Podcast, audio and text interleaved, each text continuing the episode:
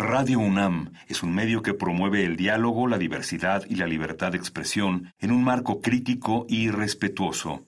Los comentarios expresados a lo largo de su programación reflejan la opinión de quien los emite, mas no de la radiodifusora.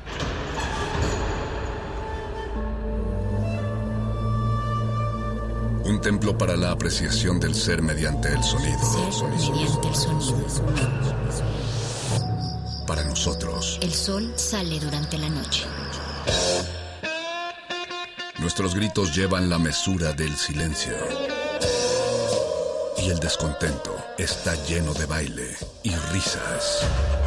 A todo, incluso a nosotros, nos resistimos. La universidad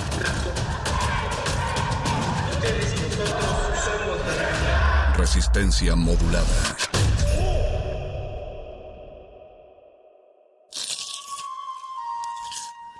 Es momento de alimentar nuestro espíritu con páginas. Las letras son la botana del alma.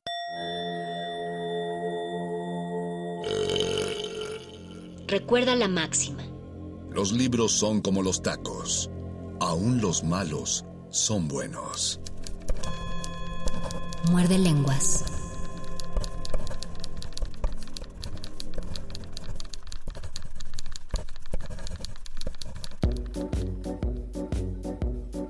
Muy buenas noches, querida resistencia modulada, y muy buenas noches a nuestros muerde escuchas y nuestras muerde escuchas de la audiencia que están sintonizando Radio UNAM para escuchar resistencia modulada y que sintonizan resistencia modulada para escuchar el muerde lenguas de esta noche que va de taquitos, letras y humor, una vez más, comedia. Continuamos. Eh, ¿Por qué?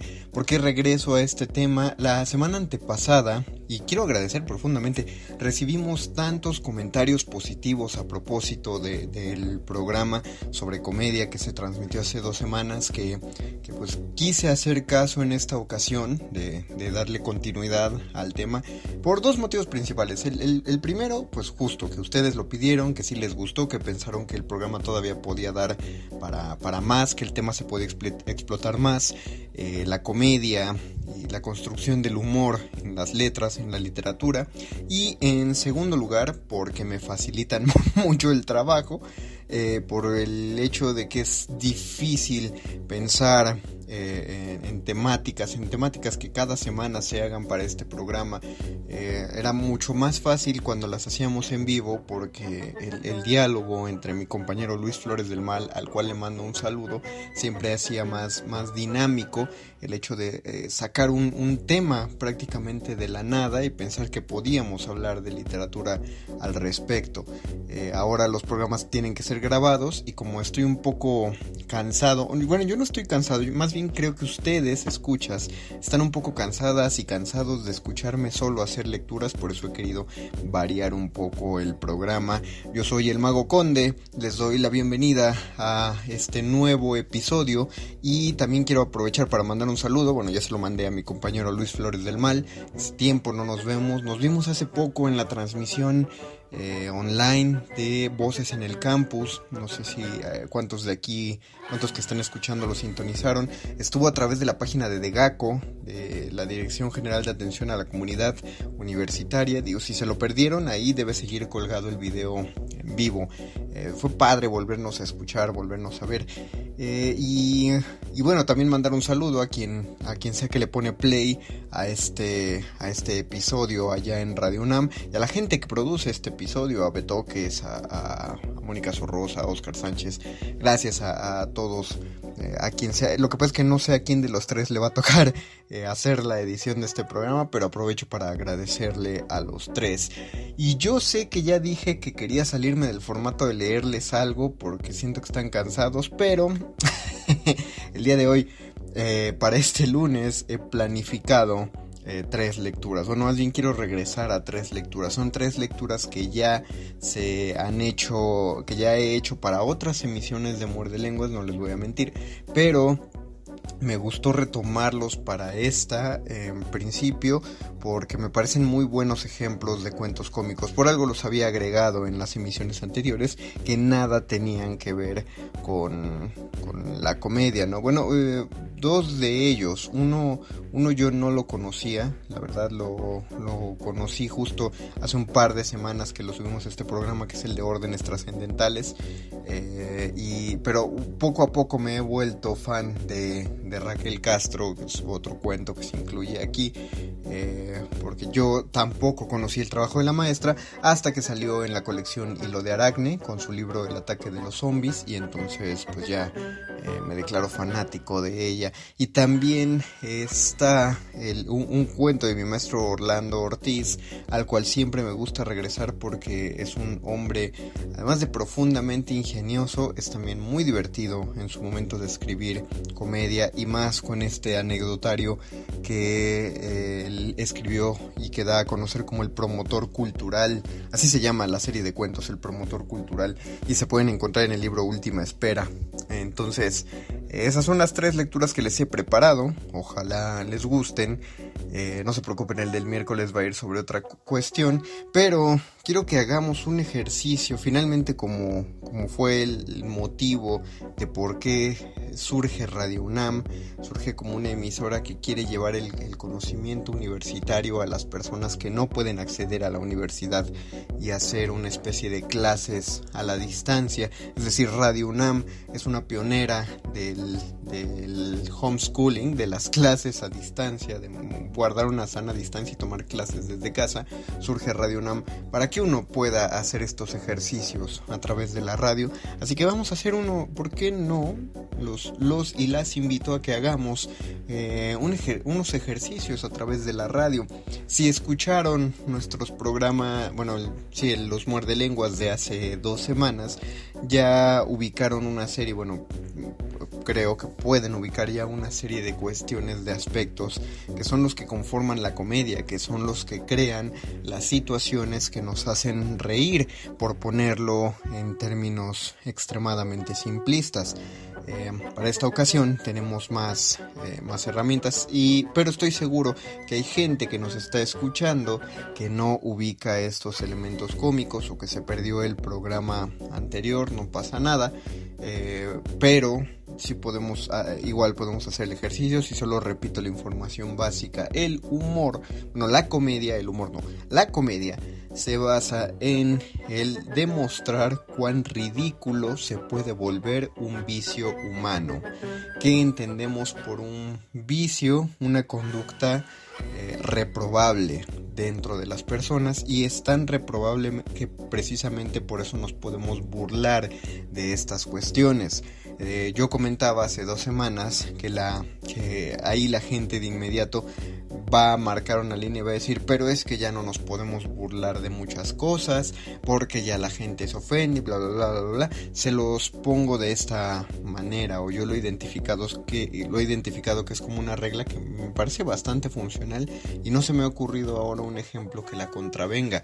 Un vicio del que uno se puede burlar en la comedia es toda situación humana que sí está en control de una persona y aún así decide no corregir el vicio.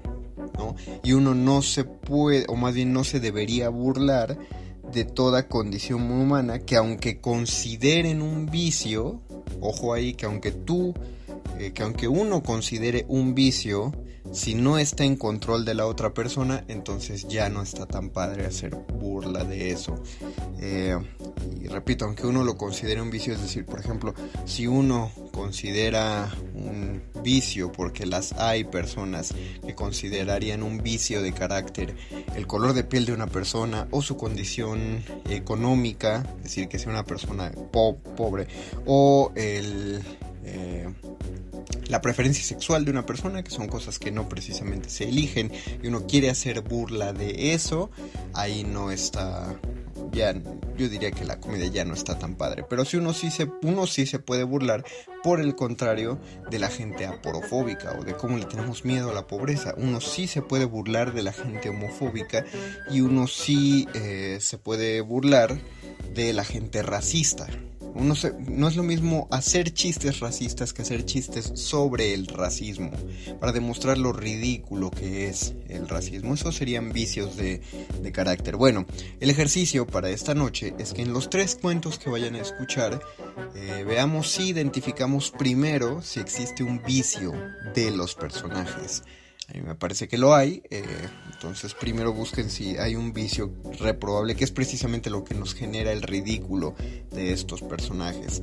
Y lo segundo es que ubiquen las sorpresas que les dan las historias, es decir, si la historia de pronto toma un camino que uno no esperaba, eso también genera la risa y que también identifiquen eso. Y eh, el tercero, los equívocos, los errores, las confusiones, eh, todo aquello que conformó la comedia de enredos es también buen material para lo cómico. Identifiquen estos factores cómicos, eh, piénsenlos, si quieren anótenlos, digo, no los podemos trabajar de, mucho, de muchas maneras, pero sí, básicamente es preguntarnos qué es lo que me hizo reír o qué es lo que me divirtió, principalmente eso, qué es lo que me divirtió de este cuento, porque la comedia no, no, ya lo había dicho hace dos semanas, no precisamente nos hace reír. La risa es una consecuencia eh, pasajera de la comedia, pero no es el objetivo último de la comedia. Vamos a escuchar estos tres relatos y regresaremos para terminar este, este muerte Yo sé que lo estoy anticipando muchísimo, pero de una vez les aviso que cuando regresemos de los tres cuentos es para ya acabar esto, ¿vale?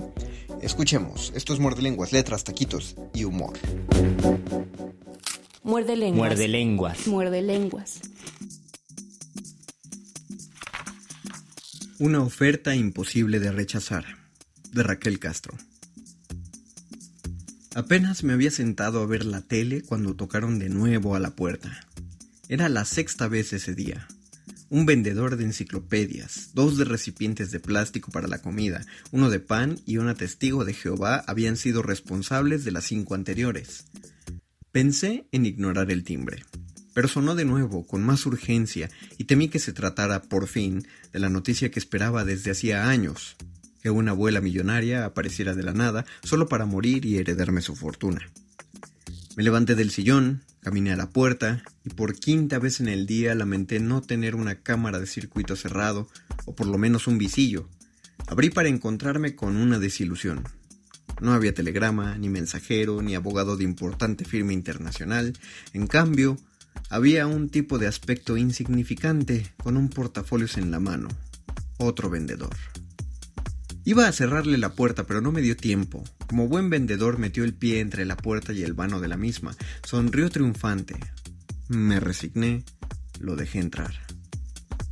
Tengo una oferta que no podrá rechazar, dijo exactamente con las mismas palabras y en el mismo tono que mis cinco visitantes anteriores. No le creí, por supuesto. Se dio cuenta. Permítame demostrárselo, insistió. Suspiré y le señalé la sala. La rutina se la saben ellos de memoria, pero de tanto que la repiten también nosotros. Los tentativos clientes la conocemos perfectamente, pasan a la sala, sacan algo del portafolios, hablan sin parar de lo maravilloso que es el producto en cuestión y en el primer momento en que se detienen para respirar les decimos que no nos interesa. Lo saben, por eso es que intentan decir tanto como se pueda antes de esa infausta pausa. Y es por ese intento de no callar que tantos vendedores han muerto asfixiados antes de concretar una venta. Riesgos de la profesión, supongo. Mi visitante, pues, se sentó y puso el portafolio sobre sus rodillas. Me senté enfrente de él. Me miró. Lo miré. Me di cuenta de que estaba nervioso. Le temblaban las piernas y le castañeaban los dientes. Supuse que era nuevo en el negocio, así que decidí ayudarle. Aquí es donde abre el portafolio y me enseña la mercancía, le acoté. Sí, lo sé. Eh, digo, gracias. Me miró con preocupación. Pero sí sé. Lo que pasa es que... Ya dije que ese día era la sexta visita, pero creo que es importante añadir que esas visitas se acumulaban a las 12 del día anterior, las 4 del fin de semana y las 10 en promedio de cada día de los 12 años precedentes desde que me mudé a este edificio. Esto lo digo para acreditarme, soy un cliente con experiencia, si bien casi nunca compro lo que me vienen a ofrecer, así que con toda naturalidad seguí ayudándole. ¿Vende algo embarazoso? No se preocupe, hombre. ¿Qué es? ¿Condones de colores? ¿Pruebas de embarazo? ¿Pastillas para adelgazar? ¿Alguna pomada milagrosa? A todo lo que decía, mi visitante decía que no con la cabeza. Comencé a intrigarme. Mm, ¿A revistas de cienciología? ¿Drogas de diseño? ¿Órganos para trasplante? Más negativas. ¿Cadáveres para experimentos? ¿Diarios de ex nazis encubiertos por gobiernos sudamericanos? A todo me decía que no. Mi imaginación tiene un límite, así que me di por vencido. Bueno, si no me dice, creo que nunca podremos hacer negocios. Casi le grité ya exasperado. Eso lo hizo decidirse a hablar. Carraspeó para aclararse la garganta, se secó el sudor de la frente con un pañuelito que traía en la bolsa del saco y suspiró antes de comenzar. Bueno, comenzó titubeante. Ya para este momento yo habría pagado lo que fuera, no por comprar su producto, sino por enterarme de qué podía hacer. Le urgía que continuara. Vendo almas. Lo dijo rápido y tan quedito que pensé que no lo había entendido. ¿Qué? Que vendo almas, insistió con más seguridad. ¿Por qué? Fue lo único que se me ocurrió preguntar. Pues porque tenemos muchas. ¿Tenemos? ¿Quiénes? El vendedor bajó su portafolios al piso y lanzó un suspiro capaz de romper corazones. Ah, ¿Es que no se ha dado cuenta? imploró mostrándome sus pies. La verdad es que no me había percatado. Nunca me fijo en esos detalles, los zapatos, el peinado. ¿Cómo quería que notara que en vez de zapatos tenía un par de pezuñas? De acuerdo, la cola puntiaguda era un poco más llamativa, pero yo estaba tan ocupado tratando de adivinar. Me hizo una seña de que mi descuido no tenía importancia y me explicó ya más tranquilo que era un representante de la empresa multinivel Helco, se pronuncia Helco, que se dedicaba a la venta de almas. Antes se llamaba infierno y nos dedicábamos a comprarlas. Pero algo pasó con la oferta y la demanda, ¿sabe? De pronto teníamos miles, millones de almas almacenadas. Perdone la redundancia. Y nos dimos cuenta de que nuestras ganancias no habían, digamos, aumentado. Bueno, que comprar almas no es buen negocio. Asentí con la cabeza. Entonces hicimos una junta. Bueno, empezó como un meeting. Nos rebelamos contra la mesa directiva y decidimos volvernos una especie de cooperativa. Lo primero es que tenemos que vender las almas, ¿sabe? Para recuperar la liquidez y poder invertir en otros mercados. Volví a sentir con la cabeza. La verdad es que tenía un par de minutos sin hacerle caso. Más bien me estaba dedicando a contar el número de veces que repetía eso de ¿sabe? Cuando perdí la cuenta lo interrumpí. Si a ustedes no les sirven las almas, ¿yo para qué podría quererlas? El vendedor volvió a secarse el sudor de la frente. Abrió ahora sí su portafolios y me mostró unas láminas con dibujos con el estilo del greco. La primera ilustración mostraba a un anciano vestido de médico junto a la cama de un moribundo. A nosotros no nos sirven porque en Helco no hacen nada útil, ¿sabe? Pero creemos firmemente que pueden tener muchísimas aplicaciones. Por ejemplo, vea esta como sirvientes y mayordomos. ¿Se imagina tener al doctor Fausto como médico de cabecera sin costo alguno y sin importar la hora de la emergencia? Miré la segunda lámina. Había una hermosa mujer bailando frente a un grupo de oficinistas. Sus fiestas eran el acontecimiento social de la temporada, si cuenta con Matahari como em, animadora, ¿sabe? No sabía que Matahari vendió su alma al diablo, confesé. Uf, le sorprendería saber cuántas y cuáles son las almas que tenemos en stock. Respondió más seguro de sí al darse cuenta de que tenía toda mi atención. Cambió el dibujo para mostrarme otro donde había un hombre recitándole a una dama a punto de desmayarse de emoción. ¿Qué le parecería tener de maestro de declamación a Paco Stanley? ¿Quién era Paco Stanley? le pregunté. Me sonaba vagamente familiar el nombre, pero hasta ahí. Negó con la cabeza como si el dato no importara. Supongo que en verdad no importaba. Le dije que me interesaban, sobre todo, las almas utilizables en fiestas y reuniones sociales. Le dio gusto. Precisamente ahorita tenemos una promoción. Compra usted 10 almas y le regalamos el libro Mil y un usos de almas para fiestas y reuniones sociales. Me enseñó el libro.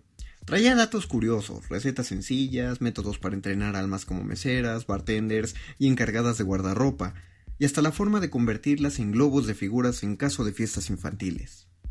Y si compra hoy mismo este paquete, le damos como regalo extra un alma célebre a su elección.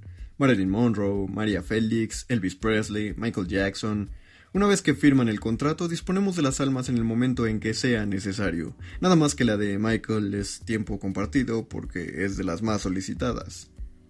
Para no hacerla demasiado larga, diré que compré dos paquetes para fiesta, un kit de oficina y el especial de casa y jardín. No acepté suscribirme por una módica suma para ser parte de Helco Multinivel.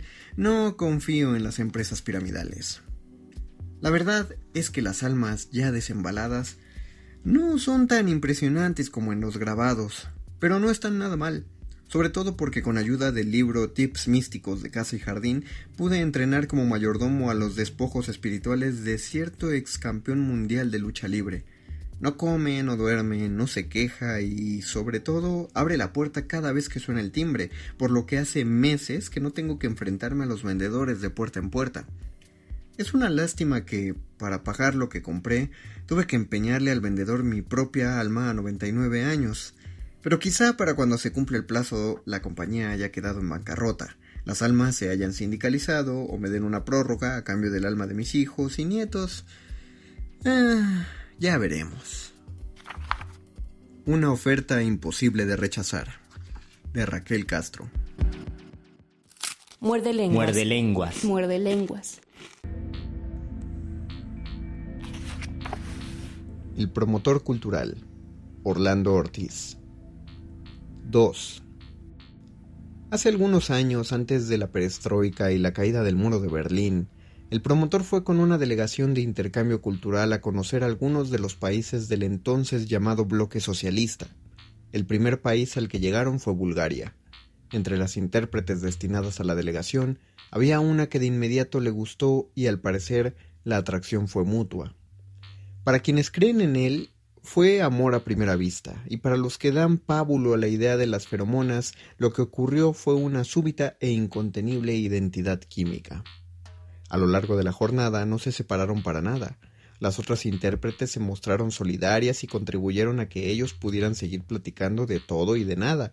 Por la noche, después de la cena, el promotor burló el control político y la acompañó a su casa, ubicada no muy lejos del hotel en que alojaban a la delegación. Al llegar a la puerta de la vivienda, no pudo callar por más tiempo sus sentimientos y apetitos. Le dijo claramente que le gustaría muchísimo que hicieran el amor. Ella lo miró y, en medio de la penumbra, con una expresión que no alcanzó a distinguir él, en silencio, movió la cabeza de un lado a otro. Al promotor le dolió aquella negativa y sin decir más se alejó deprisa. La respuesta de ella era comprensible, pues ambos habían platicado a lo largo del día de muchísimas cosas, pero nunca de cuestiones sentimentales o de que sintieran las hormonas medio alborotadas. Decidió que en adelante rehuiría cualquier contacto con ella. Fue muy difícil, porque de veras se le había clavado en todas las glándulas, pero lo consiguió. El día que abandonaban el país, la delegación salió muy temprano, hacia el aeropuerto, acompañada por los anfitriones y las intérpretes. Al llegar se organizó un recorrido por las instalaciones, pero el promotor se negó a participar. Prefirió irse al bar y pedir un café expreso. Pensó que solo faltaban unos cuantos minutos para que sus malestares amorosos fueran cosa del pasado. Le llevaron su café y con él llegó ella, sola. Sin preámbulos le preguntó por qué la había rehuido todos esos días, si había sido por lo ocurrido la primera noche cuando la acompañó a su casa. Afirmó moviendo la cabeza y ella insistió Entonces, ¿por qué? No supo responderle, estaba confundido, y su confusión aumentó cuando escuchó que ella no entendía por qué la había rechazado aquella noche, si ella había aceptado que hicieran el amor, que si acaso era verdad que para los mexicanos una mujer que aceptaba acostarse con un hombre sin estar casados y a poco de haberse conocido era una prostituta, etcétera, etcétera. Interrumpió su alud de palabras y le preguntó si de veras lo amaba. Ella movió la cabeza de un lado a otro. Entonces él le dijo, ¿lo ves? No me amas, lo entendí desde aquella noche. Pero si estoy diciendo que sí, respondió ella, moviendo la cabeza de un lado a otro.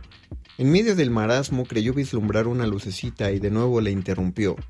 Espera, cuando yo te pregunté si querías, tú, en silencio, moviste la cabeza de izquierda a derecha y viceversa, ¿cierto? Cierto, confirmó ella. O sea que te respondí sí. Pero es que ese movimiento, le dijo él, quiere decir no. Será en tu país, dijo ella. Una sonrisa irónica y amarga comenzó a dibujarse en sus labios justo cuando regresaba la delegación y demás gente. Poco antes de abordar la nave, el promotor le preguntó si era cierto lo que poco antes había concluido. Esta vez ella no movió la cabeza, solamente pronunció una palabra. Sí. En ese momento el promotor no se dio un tiro en la cabeza porque no traía pistola, y lo que es peor porque tenía ya varios días sin cabeza, pues la había perdido a causa de la pasión. Al pie de la escalerilla de abordar, con angustia y mutua desesperación, se abrazaron con fuerza y la besó en la boca, aprovechando que en aquellos países se acostumbraban ese tipo de ósculos fraternales. De perdido lo que aparezca, se dijo, o creyó hacerlo. 3. Aquella ciudad no tiene gran cosa, pero lo que abunda y sobra en verano es el calor. El hotel en el que me alojaron carecía de estrellas, sin embargo las habitaciones estaban bastante limpias, lo mismo la ropa de cama y las cortinas. El pero más inmediato del cuarto era la ausencia de aire acondicionado y de televisión, uno más. Al mediodía el sol entraba a raudales por la enorme ventana y el ventilador, aunque lo pusiera en lo más alto de su escándalo, puede leerse velocidad de las aspas, no conseguía neutralizar el calor. El restaurante anexo, de alguna manera debo llamarlo, no era nada extraordinario. El cubierto consistía en consomé, arroz y plato anémico. Llamarlo plato fuerte sería una burla. Después de comer me sentaba en un sillón de lobby a ver las noticias en el televisor. A los pocos minutos comenzaba a cabecear. En una de aquellas ocasiones de duermevela llegaron a mi conciencia gritos espeluznantes y desperté sobresaltado. Las vociferaciones no provenían del televisor, era un tipo que zarandeaba al encargado del changarro. Medía casi dos metros y tenía todo el aspecto de ganadero joven, violento y muy fuerte. Parecía un ropero indignado, si es que tales muebles en alguna ocasión se indignan. A gritos exigía al aterrorizado administrador que le dijera en qué cuarto estaba su esposa. Este negaba que estuviera ahí y para demostrárselo intentaba inútilmente alcanzar el libro de registros. El hombrón sacó una navaja de muelle y sin pensarlo demasiado aproximó la hoja al cuello de su víctima, que quedó paralizado y se orinó flagrantemente. Luego, llorando casi, balbuceó un número. El ropero iracundo lo aventó contra el sofá del vestíbulo y se encaminó por el pasillo que rodeaba el patio interior del edificio hacia el cuarto de la infidelidad. Yo estaba totalmente inmovilizado. Todavía ignoro si por el pánico o porque creía seguir dormido y aquello era una especie de pesadilla. Antes de que llegara a su destino, se abrió la puerta del cuarto y salió de él un hombre de apariencia insignificante, acabando de enfundarse en los pantalones y con un par de botines en la mano. Se detuvo junto a la puerta y casi vi que el hombrón se lazaba vociferando sobre él y lo apuñalaba salvajemente, sin embargo, antes de que eso ocurriera, se escuchó una voz femenina, enérgica pero a la vez encantadora, que pronunció el idiota más desconcertante que jamás haya escuchado.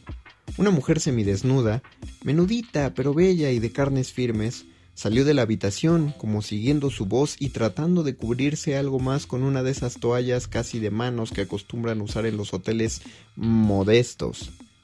¿Cuándo no saldrás con tus pendejadas, tarado? Siempre metiendo la pata. ¿Qué te has creído, menso? Me tienes harta. Ya me colmaste el plato, estúpido. Y no sé cuántas chuladas más por el estilo. Le gritaba al ropero iracundo que ya no lo parecía, sino más bien un buró arrepentido, pues en algún momento cayó de rodillas frente a la mujer y con las manos como rezando le pidió perdón. Le rogó que no lo dejara, que había sido un impulso y que no sé cuántas cosas por el estilo. Ella le dio dos o tres bofetadas y luego le ordenó que se levantara, no fuera ridículo. Al hacerlo se evidenció el contraste. Ella cuando mucho le llegaría al pecho y a empujones lo metió al cuarto. Como por encanto, todo volvió a la normalidad.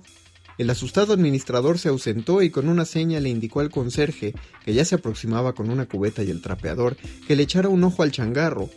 Yo seguí en mi sillón desconcertado, haciéndome miles de preguntas. Siempre es lo mismo, murmuró el conserje, pero cuando descubrió que yo lo miraba extrañado, añadió Cada dos o tres semanas es lo mismo, pero lo malo es que Felipe, el administrador, siempre se lo toma en serio y se orina del susto, o sea que yo tengo que venir a limpiar sus cochinadas y luego, a veces, hasta limpiar el sillón. Son chingaderas, ¿no? me preguntó y solo moví la cabeza. 4. Se había arrepentido demasiado tarde. Estaba arrepentido y no por la hora del vuelo. A eso ya estaba acostumbrado. Los vuelos nacionales en su mayoría los programan en las primerísimas horas del día, y eso se había complicado y acentuado a partir de lo ocurrido con las Torres Gemelas de Nueva York. Desde antes de las 5 de la mañana, el aeropuerto estaba repleto de gente queriendo documentar su vuelo, primero, y después filas interminables para cruzar los filtros de seguridad, en los que estaban ultra quisquillosos. Pero el arrepentimiento era por otra cosa el compromiso de dictar en Reynosa una conferencia con el tema de la literatura en el Estado. Aceptó sin pensarlo dos veces, convencido de que ya era hora de llamar al pan pan y al vino vino para acabar con la nociva autocomplacencia. Demasiado tarde se percató de que las opiniones que vertiera podrían costarle caro, perder el taller de creación literaria que coordinaba mensualmente en esa plaza, pues de seguro y en represalia las autoridades municipales, las glorias literarias locales y algunos más se pronunciarían porque fuera otro, incluso de la, localidad, quien orientara a los escritores en ciernes. Para los consagrados bastaría con organizar sesiones de lectura en las que fueran aplaudidas y alabadas sus decimonónicas y ripiosas composiciones. ¿Por qué demonios no avanza la fila? Era desesperante. La otra avanzaba con lentitud, pero avanzaba. Mejor cambiarse a ella, necesitaba documentar su vuelo, obtener el pase de abordar, superar el filtro de seguridad y llegar a la sala de última espera. Ay, tendría un poco de tiempo para revisar el texto de la conferencia y quitarle un poco de filo. Ahora la que avanza es la otra, donde estaba, me lleva la chingada, hasta parece que tengo todo en contra. Las malditas dos horas de anticipación parecían insuficientes. Ya faltaba media hora para su vuelo y seguía formado para pasar el filtro de seguridad. La fila no avanzaba. Ya llamaron mi vuelo. Lo sentimos. No podemos hacer nada. Me va a dejar el avión. La culpa no es nuestra. Hubiera llegado antes. Llegué hace dos horas. Ya no le falta mucho. Me lleva, por favor. Ya casi, al fin. ¿Por qué puerta está abordando? Me lleva hasta allá al final y no se ve gente, ya todos abordaron, van a cerrar la puerta. Uf, apenitas. Sacó de su portafolio las cuartillas de la conferencia y ocupó su lugar. Antes de iniciar la revisión del texto se dio un respiro. Habían sido demasiados contratiempos desde que se levantó poco antes de las cuatro de la mañana. Necesitaba tranquilizarse. Cerró los ojos y sin darse cuenta le ganó el sueño. Creyó que por pocos minutos, pero al despertar el piloto anunciaba que habían iniciado el descenso y las sobrecargos terminaban de recoger los servicios del desayuno, que a él no le dieron por estar dormido. Había mejorado el servicio, pero él ni una pinche taza de café había podido tomar desde que se levantó. Bueno, ya en Reynosa podría almorzar en forma y sabroso, en el San Carlos, unos huevos fritos con salsa de chicharrón y tortillas de harina, ahí revisaría la mentada conferencia. Un buen aterrizaje, pero por lo visto, no solamente él andaba norteado, también el piloto. Aunque no, al salir del avión se dio cuenta de que el piloto estaba en lo correcto. Habían llegado a Monterrey. El promotor cultural. Orlando Ortiz. Muerde lenguas. Muerde lenguas. Muerde lenguas. Órdenes trascendentales. Cristina Cerrada. Un día mi esposa me dice que ha oído discutir a los vecinos de abajo. Estamos en la cocina, empezando a cenar, y yo procuro enterarme de lo que me está diciendo, aunque no presto demasiada atención. Me he pasado la tarde debajo de un maldito Ford que se caía a pedazos, arreglando el tubo de escape, así que no estoy muy despierto, pero intento escucharla. Estoy cortando el filete, un horrible filete que ha calcinado ella misma y que está tan duro como el pedernal. Cuando mi mujer se sienta a mi lado y se pone a rociar con vinagre su ensalada de col, ella es vegetariana. Mientras lo hace, continúa hablando. Dice que discutían mucho. ¿Quién? le pregunto yo. Los vecinos de abajo, responde. Dice que después de los gritos ha sentido también unos golpes bastante fuertes contra la pared. Creo que él le pega, me dice. Vaya, contesto yo, y sigo cortando el filete. Pero al cabo de unos segundos mi mujer vuelve a insistir. Los seres humanos, te lo digo yo, deberíamos ser más sensibles, dice. Coge el cubierto y pincha una hoja de col. Solo nos preocupa lo nuestro, nada más que lo nuestro, y eso no puede ser. La miro, pero no digo nada. No sé qué decir. Ahora mismo lo que estoy pensando es que este maldito filete no se puede comer, está duro como una piedra, pero intento pensar en ellos, en los vecinos de abajo. Yo no los he oído nunca. En realidad no los he visto siquiera, no los he visto jamás. Sé que hay alguien viviendo en el piso de abajo porque es lo normal. Siempre hay alguien que vive en el piso de abajo, así que cuando mi mujer me lo dice, esa es la verdad, para mí no significa nada. Lo cierto es que me da lo mismo, es únicamente un dato. Es como si me hubiera dicho que van a subir los impuestos o que hay nueva tienda en la esquina, o también como cuando me cuenta que en su grupo de yoga han practicado la respiración diafragmal. Así que sigo cenando. Pero ella vuelve a insistir. No debería pasar, dice. Ningún ser humano debería maltratar a otro, ¿me oyes? Deberíamos estar todos en armonía con el universo. ¿Sabes a qué me refiero? Es más sencillo de lo que parece, como los animales. ¿Tú te has fijado en los animales, eh? No mucho, le digo y pienso en el maldito filete. También era un animal. Sigo luchando por arrancarle un trozo, pero está completamente quemado y duro como una piedra. Ni siquiera se puede cortar. Pienso en lo bien que le vendría a mi estómago que mi esposa aprendiera a no quemar los filetes. Hay una mujer en el grupo, ¿sabes? Continúa diciendo. Un ser humano increíble, tendrías que conocerla. Pues bien, no siempre fue así. Deberías haberla visto cuando llegó a nosotros. Era lamentable. Estaba hecha polvo. Su marido también le pegaba. ¿Te lo puedes creer? Mm, ya, contesto yo. Pincha una detrás de otra esas insípidas matas de hierba como si fuesen un jodido manjar. Apenas deja un segundo entre bocado y bocado. Yo, yo no lo entiendo. La miro y me pregunto cómo puede subsistir así, comiendo de esa manera. Vegetales. Se alimenta a base de vegetales. Hace años que no prueba otra cosa, ni siquiera un insignificante huevo o un vaso de leche, así que muchísimo menos un filete de buey. Solo toma ensaladas llenas de vegetales. Yo no podría, pienso. Pero luego miro otra vez mi filete, duro como una suela, y no me reconforta nada. La verdad es que no, está tan tieso que podría matarse a una persona con él. Hasta que no se integró en el grupo, sigue diciendo mi esposa, no reunió el valor suficiente para abandonarlo. El yoga le infundió el valor. El yoga le hizo darse cuenta de que ese tipo era un desgraciado. Le enseñó la luz. El yoga le hizo descubrir su propia dimensión personal. Dimensión personal. ¿Qué demonios querrá decir eso? Es un término que siempre usa. Mi mujer está en un grupo de yoga, de esos del ayuntamiento. Acude todos los días. Al principio, cuando empezó, iba solo dos veces. Los miércoles, algunos sábados. Pero desde hace ya un año, no hay quien la saque de ahí. A mí me da igual, desde luego que sí, pero juro que no lo entiendo.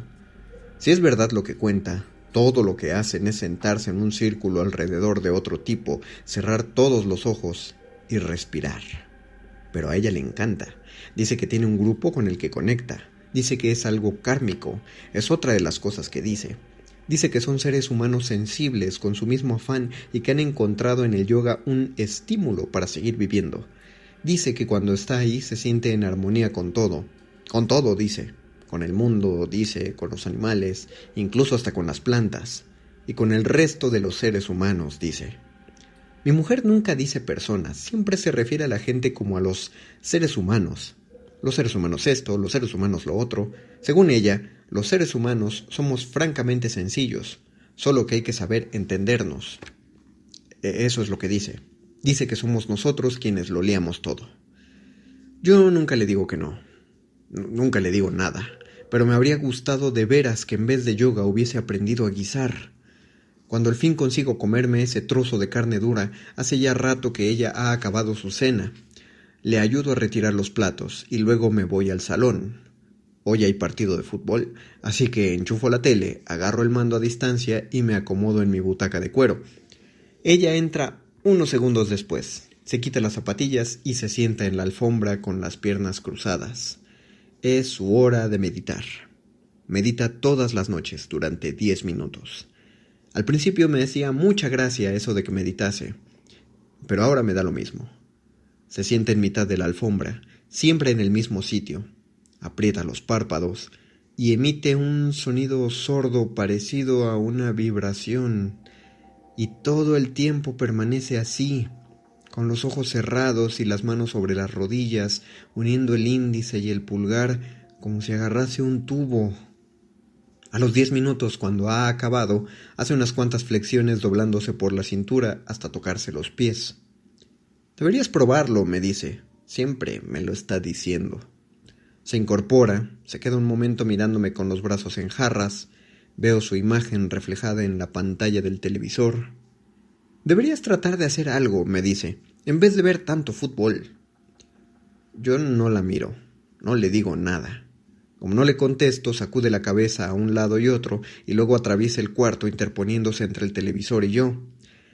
Un instante después aparece de nuevo con el cesto de costura y sus guirnaldas de flores. Confecciona guirnaldas de flores. En su grupo todos lo hacen, se dedican a fabricar esas guirnaldas de flores que luego venden por ahí, se supone que con lo que sacan de las dichosas flores imprimen unos panfletos, algo como fanzines, con poemas sobre el yin y el yang, la energía cósmica y cosas de ese tipo. Aunque suelen incluir también sus insípidas recetas vegetarianas. Quieren divulgar su mensaje al resto de los seres humanos, e, e, eso es lo que dicen. Yo nunca he leído ninguno. Reconozco que no leo mucho, y cuando lo hago sencillamente no es eso lo que me gusta leer. Acaban de pitar un penalti, así que me incorporo de golpe en la butaca y suelto un taco. Hijo puta, digo, cabrón. Mi esposa deja de ensartar flores y me mira desde el sofá por encima de sus gafas de pasta. ¿Tienes que hablar así? me pregunta. Deberías saber que eso no te pone en armonía con nada. Vuelvo a reclinarme en mi asiento y sigo mirando la tele. Estás dominado por tu lado oscuro, ¿sabes? me dice. Ha puesto las flores secas y las agujas sobre su regazo y ahora me mira muy fijo a través de los cristales de sus gafas de pasta. No sabes liberar tu yan. ¿Mi qué? le pregunto yo. Tu yan, repite. Tu interior. Deberías echar un vistazo dentro de tu interior, cariño. Se incorpora sobre el sofá y se quita las gafas para decirme esto. Si lo hicieras, descubrirías que todo ese caos kármico tuyo puede desvanecerse si te lo propones, ¿entiendes? Pues no, le digo, y subo un poco más el volumen del televisor. Casi no oigo al comentarista. Lo que quiero decir, cariño, es que los seres humanos lo complicamos todo nosotros, ¿entiendes? Somos muy simples en realidad. Lo que pasa es que hemos de tratar de entendernos. Suspiro. Disminuyo el volumen. Dejo el mando a distancia sobre la mesa y me resigno a perderme el resto del comentario. Tendré que escucharlo más tarde, en la repetición.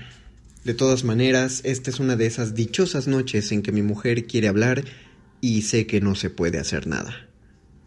Si tú lo dices, supongo que podría ser cierto, le digo. Vuelvo un poco la butaca hacia donde ella está y trato de poner algo de convicción en lo que voy a decir. Supongo que podría ser. Supongo que la gente es como el motor de un coche. Ya sabes, unas cuantas piezas mecánicas, algo de aceite y un poco de agua, y combustible para arrancar. Podría ser, le digo, algo parecido a un coche. No digas bobadas, me dice. No se puede comparar con un coche, siempre estás igual. Los seres humanos, para que lo sepas, somos de otra pasta, cariño, de otra dimensión. Somos energía pura. Claro, contesto, Mientras hablo, intento mirarla a ella sin dejar de atender al partido, pero no me entero de nada. Así que para acabar de una vez con el dichoso tema, le digo que con los coches ocurre exactamente igual. Es como la gasolina, le digo. Como el combustible. La gasolina hace que los coches se muevan, ¿no es cierto? Y eso es energía, ¿verdad? Supongo que es algo así. Es que no sabes hablar de otra cosa, me contesta ella. Para ti todo es como el motor de un coche. ¿Qué tendría que ver? Ni que fuera lo mismo. ¿Cómo se va a comparar algo tan simple como un coche con la complejidad de los seres humanos? Antes eran sencillos y ahora son complicados. No hay quien le entienda. Giro la butaca y me pongo a mirar la tele. Solo las imágenes, sin subir la voz. Intento pensar en algo, algo que no sean coches. Pero da lo mismo porque de todas maneras sé que no se me va a ocurrir nada. Yo trabajo con coches, arreglo coches, así que siempre me que pongo un ejemplo o que hablo de algo se me ocurren cosas de coches. Es algo con lo que vivo. Paso 10 horas al día arreglando esos malditos coches. Si trabajara en el campo, supongo que hablaría del campo, de las siembras, del tiempo, de los cambios de estación, pero trabajo con coches y hablo siempre de coches. Supongo que no es tan raro. Supongo que es algo normal. Al cabo de un rato, como no dice nada, vuelvo a subir el volumen. Eres un pragmático y un materialista, me reprocha entonces. Lo dice sin apartar la vista de sus dichosas guirnaldas. El ser humano, para que te enteres, pertenece a un orden trascendental. La he oído, pero hago como que no. Cojo el mando a distancia y aumento un poco más el volumen. De todas formas, no sé qué es eso de lo que me habla. ¿Con qué, demonios le voy a decir? En mi vida he oído hablar de órdenes trascendentales. En el taller donde yo trabajo los hombres hablan de otras cosas, de bujías o de cambios de aceite, de cosas así. De lo que no hablamos nunca es de órdenes trascendentales. ¿Qué, demonios es eso? Los chicos y yo hablamos de lo que dan por la tele o de la liga de fútbol. De fútbol hablamos bastante, ese es un buen tema. O del dinero.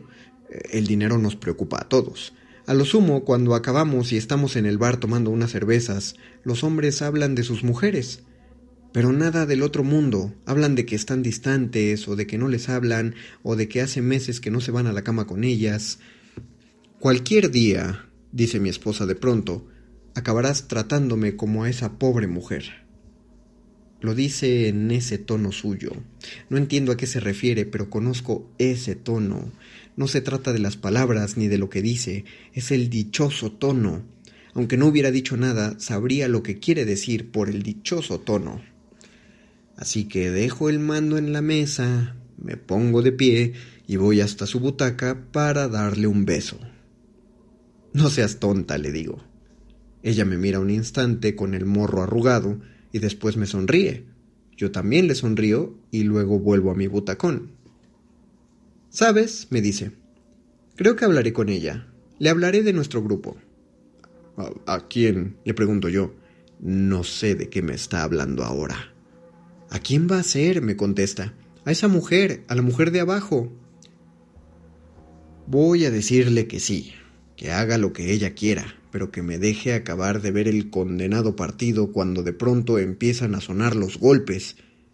Yo nunca los había oído, pero ahora los oigo muy bien.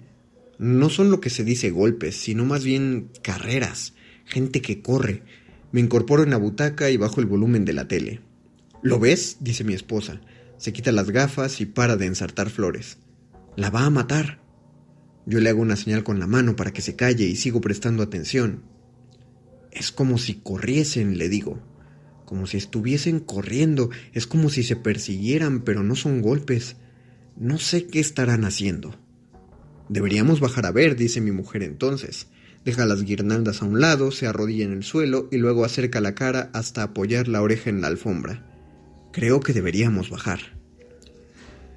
Yo no estoy muy seguro. No sé exactamente por qué, pero no sé si es buena idea. Sin embargo, mi mujer insiste así que obedezco. Me calzo, me pongo el pantalón del chándal y de mala gana salgo al pasillo y me asomo al hueco de la escalera. Ella se asoma también. No se ve nada, pero empiezo a bajar escalones sin encender la luz. Ella me agarra del brazo, empieza a bajar conmigo, justo detrás de mí. Cuando estamos en el último tramo, casi frente a su puerta, oigo que se están riendo. Se están riendo los dos. Mi mujer se detiene, nos quedamos ahí parados los dos oyendo cómo se ríen. Se les oye muy bien. Deben de estar ahí mismo, al otro lado de la puerta, en el recibidor, porque se les oye muy bien. Miro a mi esposa, pero no le veo la cara. Cada vez se ríen más fuerte. Será mejor que nos vayamos, le digo, no creo que esto esté bien. Pero entonces, cuando estamos subiendo, dejan de oírse las risas y empieza a sonar otra cosa. Es un sonido rítmico, como la amortiguación de un coche, solo que no es ningún coche, es ese sonido. Parece que estuvieran haciéndolo ahí, contra la misma puerta. No lo puedo evitar y me acerco. Al principio mi mujer me retiene. Dice algo, solo que lo dice tan bajo que ni siquiera lo oigo. Luego ella también se aproxima hasta la misma puerta. Con mucho cuidado vamos acercándonos más, intentando que no se nos oiga, hasta que acabamos los dos con la oreja literalmente pegada. Están haciéndolo ahí mismo, en el recibidor. Nos quedamos hasta que terminan. Ignoro cuánto tiempo llevamos, pero aún seguimos ahí, con la oreja pegada a la puerta. Cuando se enciende la luz, no nos miramos, ni siquiera nos damos prisa. Subimos por la escalera, despacio, y nos metemos en casa. Órdenes trascendentales. Cristina Cerrada. Muerde lenguas. Muerde lenguas. Muerde lenguas. Con estas tres lecturas eh, que acabamos de pasar, creo que podemos concluir este episodio y no hay mucho tiempo para despedirnos. Eh, espero que hayan podido realizar el ejercicio de identificar cuáles son los vicios cómicos de los personajes, si hubo alguna sorpresa, algún giro inesperado que nos provocó risa o divertimento y si hubo alguna confusión o un equívoco, esas confusiones que nos generan también risa en esta clase de situaciones. Si fue así, cualquier comentario, duda, aclaración o recriminación pueden comentarlo en nuestras redes sociales, Facebook Resistencia Modulada, Twitter arroba R. También los atiendo personalmente en mi Twitter arroba M Paramago si me quieren eh, arrobar, pero siempre háganlo primero por el de Resistencia Modulada, por favor, para que, para que la gente vea que estamos creando esta esta comunidad de taller literario a través de la radio. La próxima eh, emisión, el próximo miércoles, igual voy a hacer un par de lecturas, pero ya no en la forma en la que las, las escucharon esta noche, sino que va a ir acompañado, es casi una lectura eh, comentada y no van a ser de textos completos, solo voy a tomar un par de aspectos de los textos y vamos a hablar a propósito de ellos, ¿vale? Ojalá les haya gustado esta emisión, por favor coméntenlo si sí o si no.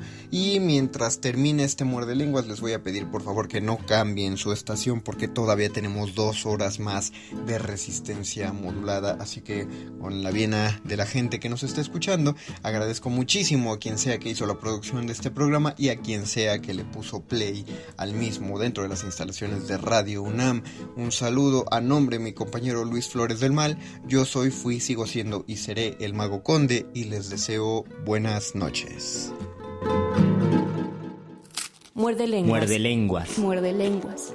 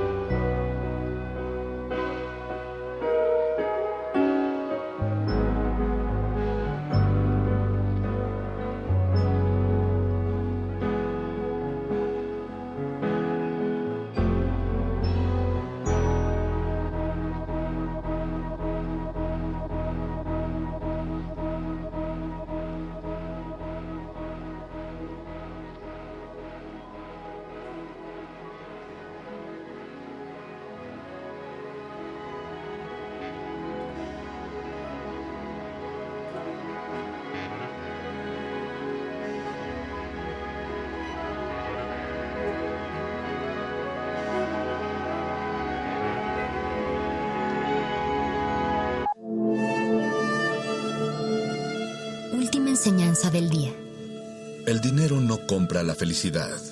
Pero compra libros y tacos. Y eso se le parece mucho. Medítalo.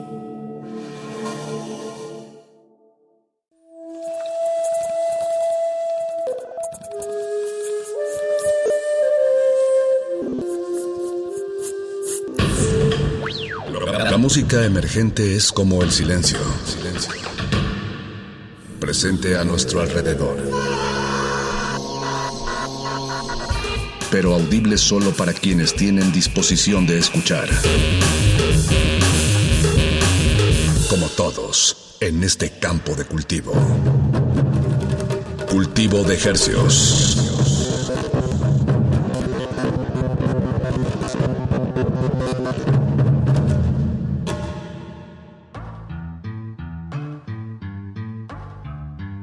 Organismos audiosensibles y radioceptibles inmersos en las ondas hercianas. Bienvenidos a otra emisión de Cultivo de Hercios. El invernadero musical de resistencia modulada que se atomiza y transmite los lunes y los jueves a las 9 de la noche aquí en Radio UNAM a través de esta frecuencia. 96.1 de FM, 860 de AM, transmitiendo con 100.000 watts de potencia en el Valle de México y llegamos a la aldea entera a través de nuestro portal en línea www.radio.unam.mx.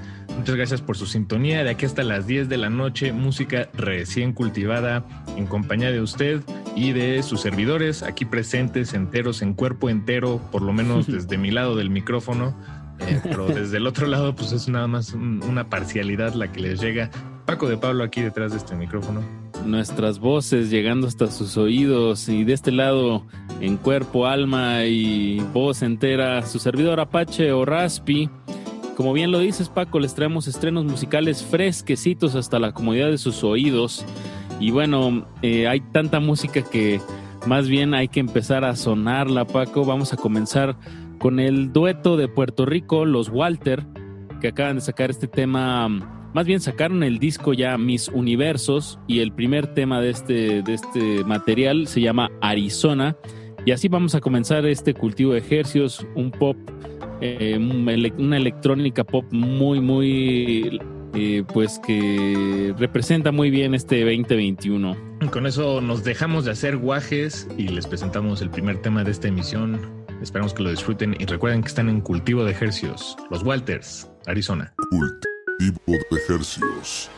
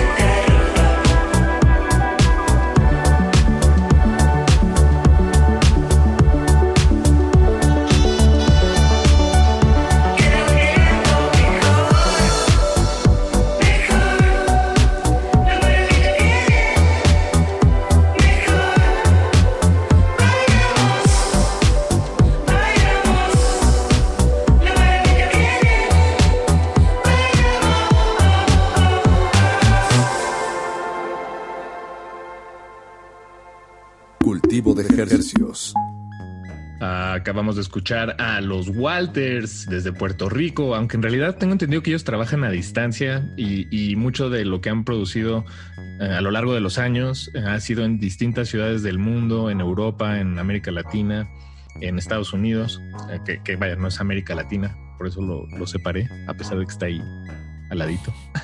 Pero bien quisieran los bien quisieran Estados Unidos que todo América fuera de ellos.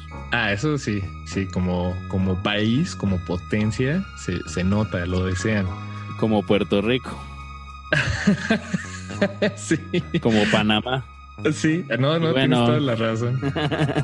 pero, pero bueno, los Walters, eh, afortunadamente, y como todos los, los, proyectos que les vamos a compartir a, a continuación, eh, existen en una esfera que, que pues escapa un poco a toda geografía y es la... Pero justo en este proyecto, pues hay como, como está hecho a distancia, pues hay muchas libertades y a la vez, pues eh, el tema que acabamos de escuchar pues, se llama Arizona y sí está como geolocalizado, como que sí se inspiraron ahí, se siente.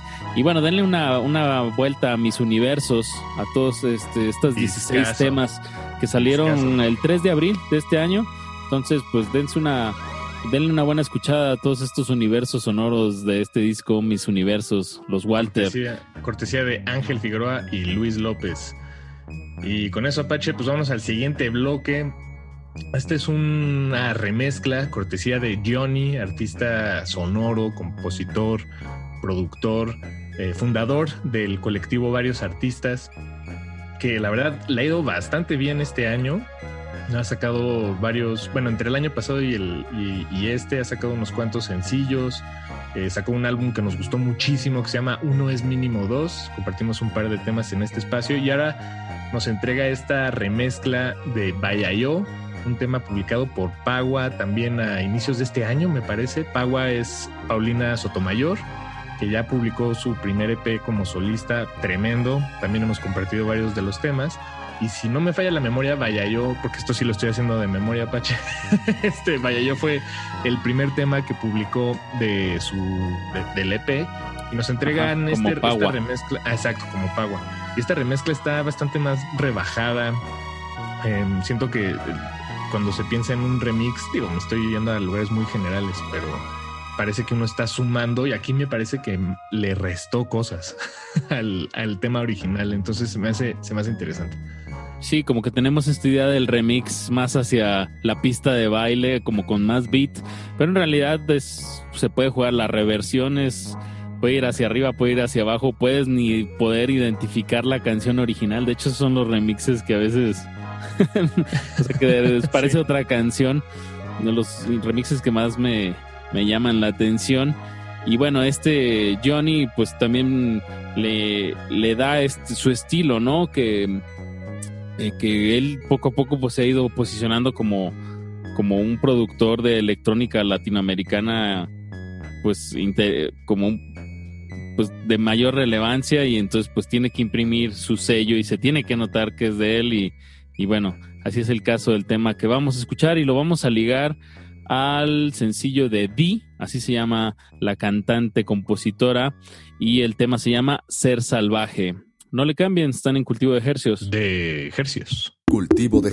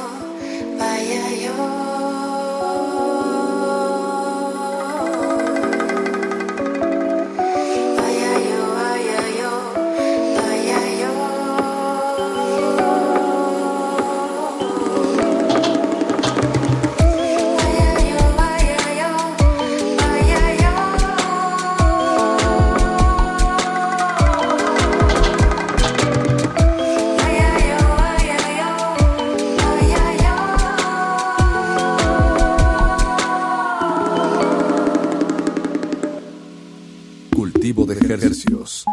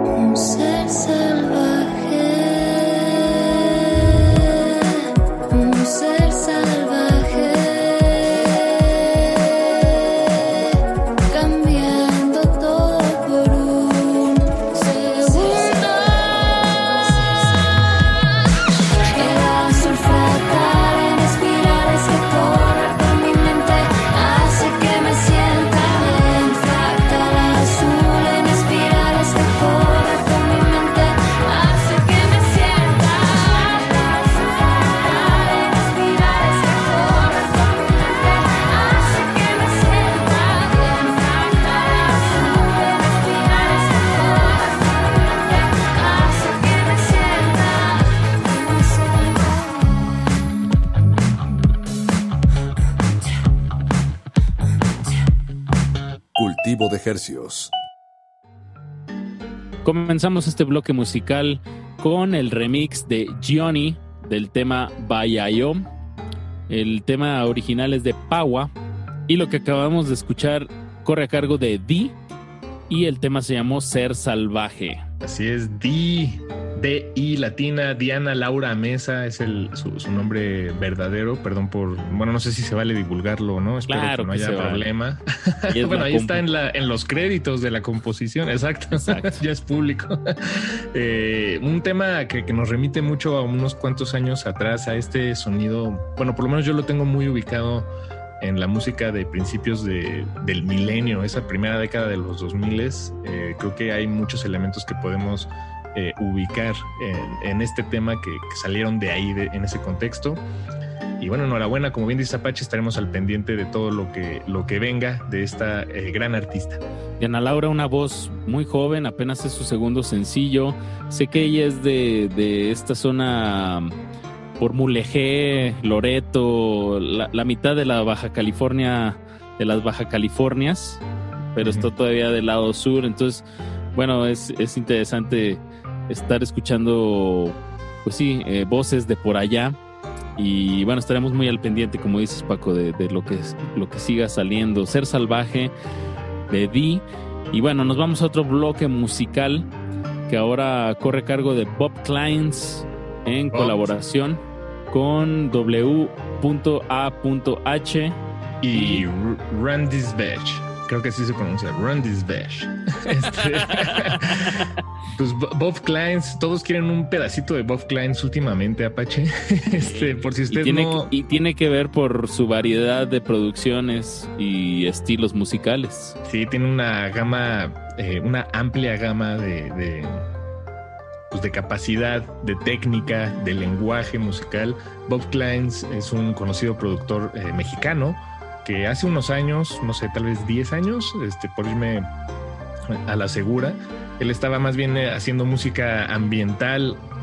Tiene unos cuantos discos que, que podemos ubicar perfectamente que, que él publicó y que en, el que podemos ver esos estilos, pero últimamente ha estado, bueno, el año pasado sacó un disco que se llama Arkea o Arkea. Sonamos varios de esos temas aquí Exacto. en este espacio. Y este año sacó un EP que se llama After y también hemos compartido algo y ahora está sacando este nuevo tema que nos compartió, se llama Level Up, un poco más hacia el UK Garage y pues, esperamos que lo disfruten, la verdad es un temasasazo, eh, para la pista de baile sin duda, pero... Si tienen posibilidad de, de subirle, no lo van a no se van a arrepentir. Tiene unos, unas frecuencias de bajo muy interesantes que, que se sienten, digamos. Entonces, Así como dice la canción Level Up, súbanle a su radio, están en cultivo de ejercios. De ejercios. Cultivo de ejercios.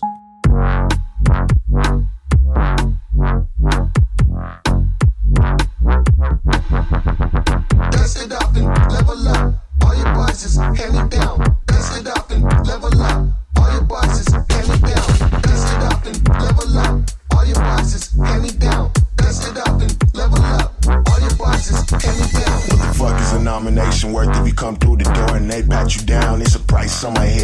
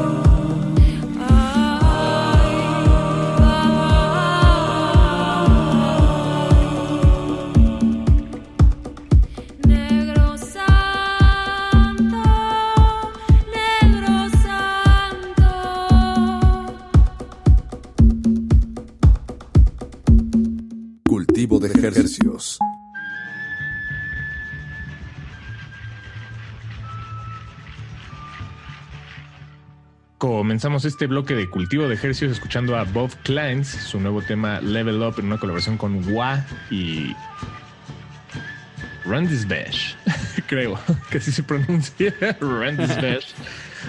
Perdón, es que hay, hay, títulos de, bueno, nombres artísticos que, que, no están hechos para la radio, definitivamente. y lo que acabamos de escuchar corre a cargo de Don Couto en una colaboración con Melissa Castellanos. El tema se llama Negro Santo, recién publicado. Y bueno, Melissa Castellanos la, recordamos del, proyecto Monstruos del Mañana, pero más recientemente, eh, el año pasado publicó una serie de sencillos eh, que, culminaron en Granar, un EP que, compartimos aquí. Me parece que compartimos el sencillo de Finito Azul, un tema sasazo que les recomendamos recordar y, revisitar. Y, bueno, Don Couto, él es productor mexicano también. Y lo que acabamos de escuchar, pues es una, una joyaza, Pache. ¿Qué te digo? Negro Santo. Negro Santo, este productor, en sus palabras, dice: recorre distintas esquinas de la electrónica latina el baile funk, eh, cumbia digital y da un tempo ritual. ¿Qué tal te quedó el oído, Paquito? Ay, da un tempo ritual, me gusta. ¿eh? Eso no lo había escuchado. Está no, yo tampoco. pues vámonos con más música, Paquito, que si no, no acabamos. Y ahora nos vamos hasta Colombia con el proyecto Señor Naranjo, que acaban de sacar este tema que, en sí el tema ya es muy divertido, el título, digamos, que, dan que da paso al tema de la canción, se llama Ciberneandertal. sí, Ciberneandertal, compuesta y escrita por Felipe Naranjo eh, y Adán Naranjo, eh, perdón. Ciberneandertal, así es, fue escrita y compuesta por Felipe Naranjo, producida por Felipe Naranjo y Adán Naranjo, eh, que juntos pues son Señor Naranjo esta banda de, Medellín, que además hay una anécdota de, Felipe, el compositor, en la que dice que este tema nació a partir de unos ritmos de guitarra que le estaba tocando a su hijo de su hijo bebé de ocho meses y los ritmos punks eran los que más le gustaban al bebé. Entonces, eh, pues de ahí accedió a un banco de ritmos, de esas estas cajas de ritmos, y él colocó el riff encima. Y bueno, ese fue el, inicio, ¿no? Pero eh, comenzó como una balada de cuna. Eso es lo interesante. Y bueno, ya se transformó en una, en realidad, en un, en, una especie de un señalamiento, una especie de crítica a la sobre sobre categorización, ¿no? De, de, de, quiénes somos en las redes sociales. Creo que de eso va este tema de ciberneandertal. Y lo vamos a ligar con un proyecto que nos contactó a través de nuestras redes sociales. Ellos son de Austin, se llaman El Combo Oscuro y su tema se llama Calavera. Súbanle, están en cultivo de ejercios. De ejercios. Cultivo de ejercios.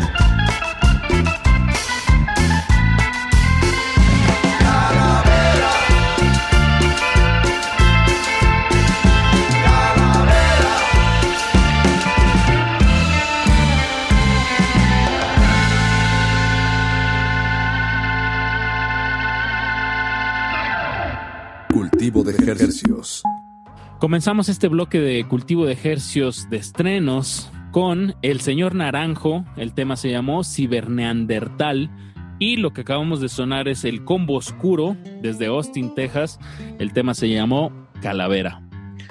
El Combo Oscuro, un proyecto que nos compartió nuestro estimado John Dell, con quien hemos estado en contacto en, redes sociales y, vía correo eh, pues, en el último año, tal vez, compartiendo algunas de los de la música de sus proyectos. Él también eh, hemos compartido música de Grupo Fantasma, de El Tule, del Toro, y pues todos ellos se reúnen algunos miembros, eh, hacen este licuado de integrantes y de ahí resulta el proyecto El Combo Oscuro, un proyecto de, como dices Apache, de Austin, Texas. Y, pero pues tiene toda esta herencia de la cumbia, pero ya es una cumbia más bien eh, eh, pues fronteriza, ¿no? Bueno, ya es, es interesante cómo la cumbia, así como la lengua española, o la comida latinoamericana, pues conforme uno se mueve hacia el sur hacia el norte, este u oeste, pues empieza a tener estas ligeras mutaciones. Y no lo digo en un sentido peyorativo para nada, solo se me hace interesante ¿no? como si uno escucha una cumbia de Colombia seguida de una cumbia de Austin, Texas, pues puedes notar ahí ciertas diferencias y ciertas similitudes, por supuesto. Pues Paco, nos queda un poco más de música que sonar esta noche, no sin antes recordarles que todo lo pueden encontrar en las historias de nuestro Instagram, estamos como arroba R modulada, se pueden dar una asomada a todos los estrenos que hemos estado sonando aquí y nos pueden hacer llegar cualquier queja, sugerencia o comentario en nuestro Twitter arroba R modulada igual. Y bueno, ahora nos vamos con Mike Edison y Guadalupe Plata una colaboración inesperada. Mike Edison de Estados Unidos, Guadalupe Plata, eh, un trío de España. Andaluces. Andaluces, con una fuerte influencia de, música, pues del blues y del. como. Sí, esta sonoridad. Del rhythm and blues, ¿no? Específicamente. exacto. Del rhythm and blues. Entonces, bueno, hace un, un gran hace una gran dupla con Mike Edison en la voz. Eh, y bueno, una ahora. especie de rhythm and blues futurista, ¿no? Digo, o sea, es, muy clásico, pero al mismo tiempo actual. Entonces, eh, futurista dentro de su propio contexto. Sí, como que a la hora que combinas, este, o sea, estas dos eh, fuerzas, de alguna manera, por más que quieran ser tradicionales, sale otra cosa. Me encanta. Se llama I Want to Shout el tema y lo vamos a ligar con el proyecto Parque de Cometas. El tema se llama Distancia. Están en cultivo de ejercicios, no se adistancien demasiado. Y volvemos.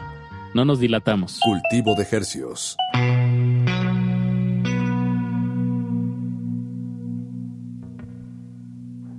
I wanna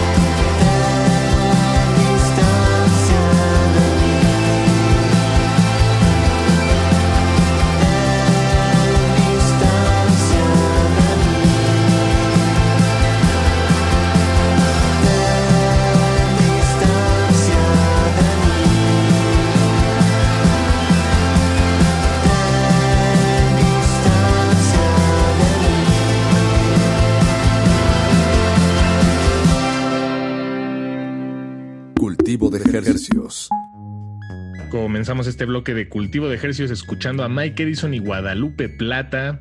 Esto lo extraímos de su álbum ya publicado The Devil Can't Do You No Harm. Se los recomendamos muchísimo.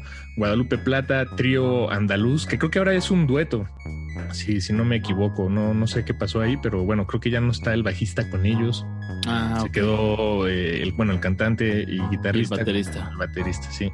Y pero bueno, se reunieron con Mike Edison, pues un músico ahí del underground neoyorquino pues, que ya tiene muchos años legendario y sacaron este álbum que está tremendo. The Devil Can't Do You No Harm. Lo que acabamos de escuchar después de eso y que lo que acaba de terminar se llama Parque de Cometas, un, un dueto mexicano que acaba de publicar este sencillo que se llama Distancia. eh, pues el sonido del desapego en sus propias palabra- palabras y fuertemente influenciado. Fíjate, esto me, me llamó muchísimo la atención. Dicen que están influenciados para este tema por Velanova, por un lado, y Yellow Magic Orchestra, por el otro. Se me hace de, Japón. ¿no? El Kraftwerk japonés. Exacto, exacto. Que bajita la mano, siento que tiene todavía más variedad que Kraftwerk, pero bueno, eso ya es una nota. Esa es otra discusión, sí, sí. Ajá, eso es otra discusión. Y en la que, quién sabe, ¿eh? vas a, puedes salir muy golpeado, Apache. Si, si te lo Sí, sí, seguro va a seguir golpeado, pero nada, sí le ha puesto mis canicas a los japoneses. Sí, siempre, siempre, siempre.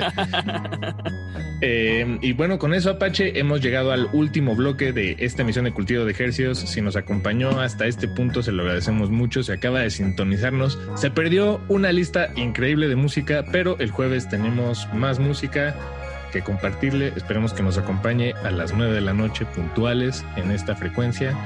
Y pues Apache, hora de despedir con un tema un poco más tranquilo.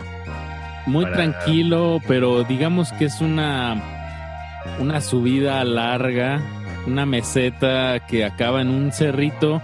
Hablo del tema que acaba de publicar Ultralux, el, pro- el proyecto de Luis Reyes. El tema se llama Silencio. Y sí, como, como dices Paco, empezamos muy tranquilitos, guitarrita, voz, y espérense hasta el final. Pues ahora sí que hasta que acabe esta emisión de Cultivo de Ejercicios, muchísimas gracias por su sintonía.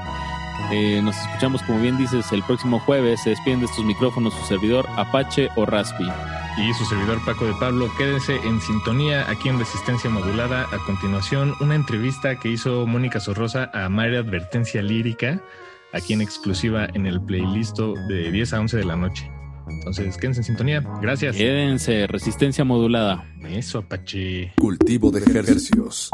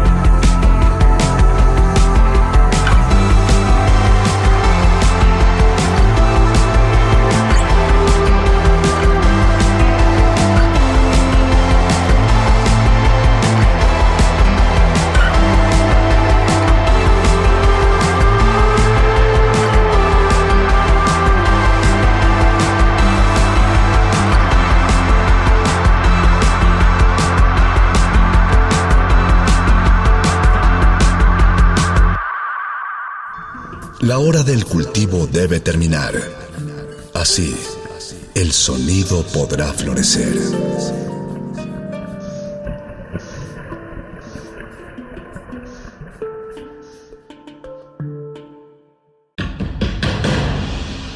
Como dijo el sabio Playlist Zoo, el viaje de las mil canciones empieza siempre con la primera reproducción.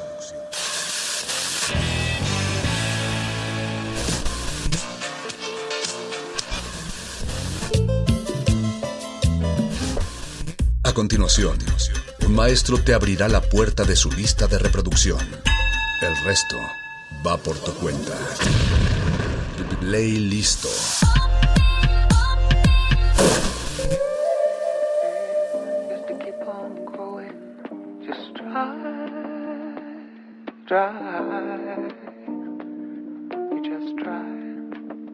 Buenas noches a todas, a todas, a todos. Mi nombre es Mónica Sorrosa. Estoy muy contenta de volver a estos micrófonos. De verdad es un, es un verdadero placer hacer radio pública y es un verdadero honor hacer radio universitaria.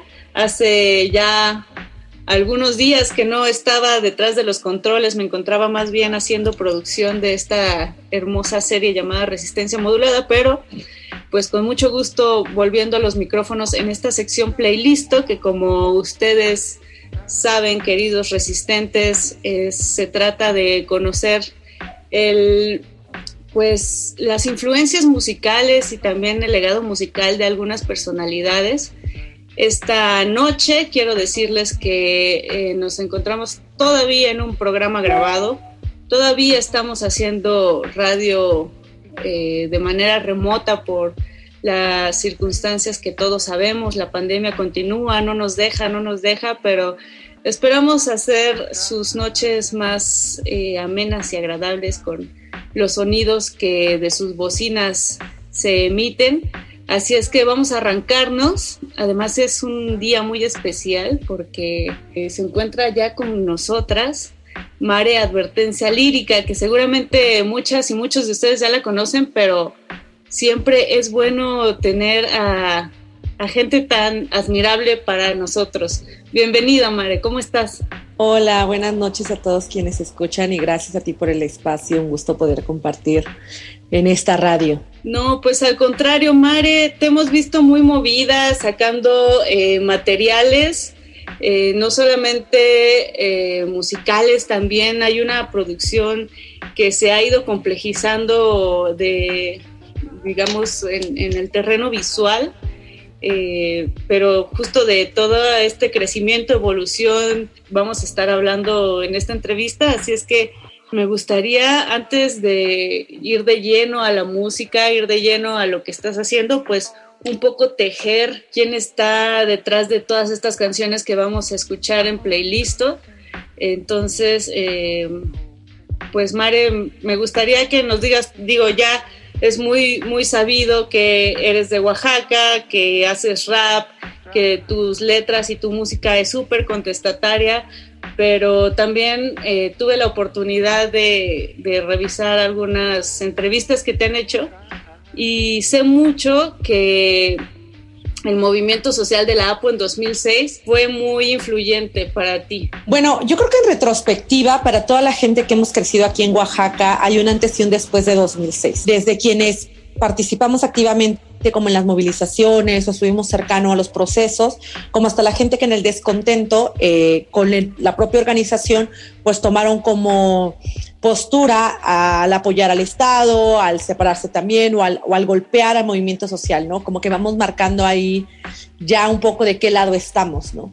Eh, 2006 para mí fue un momento en el que también dentro de la cultura abrió una brecha enorme porque Oaxaca es sumamente folclórico, ¿no? Aquí lo que se ve es el arte que se vende hacia el turismo, ¿no? Como estos colores, la guelaguetza, este, la artesanía, pero con unas desigualdades enormes hacia los pueblos originarios que originan estas manifestaciones culturales, ¿no?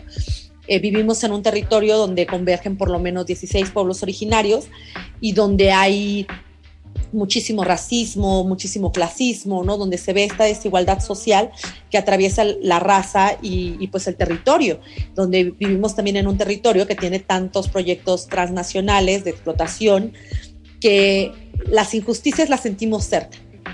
Lo que sucedió en 2006 cuando el arte forma parte de esto es que abre una brecha para poder participar de otra manera, ¿no? Que ya no solamente existe este lado folclórico, folclorizado, sino empieza a existir también las manifestaciones contraculturales, ¿no? Y estas nuevas manifestaciones que se suman a lo que ya se venía haciendo en las calles, ¿no? Y, surge el son jarocho con el son de las barricadas, y surge mucha trova, y surge el rap también como esa herramienta, nos vamos aliando dentro del movimiento social y dentro de pues esta sociedad donde al final de cuentas se desarrolla la música, ¿no? Eh, ¿De qué nos va a hablar? sino del contexto en el que se desarrolla. Y un 2006, claro que marca ese contexto. Para mí, en lo particular, además, eh, teniendo una cercanía con, la, con el movimiento magisterial, porque mi familia también ha sido parte como del sindicato, pues fue quizá también abrirme una conciencia diferente, ¿no? Algo que yo ya venía observando y que quizá para mucha gente es obvio, pero que al enfrentarte justo contra el Estado y ver sus prácticas violentas, es como lógico que tengamos que seguir cierto camino.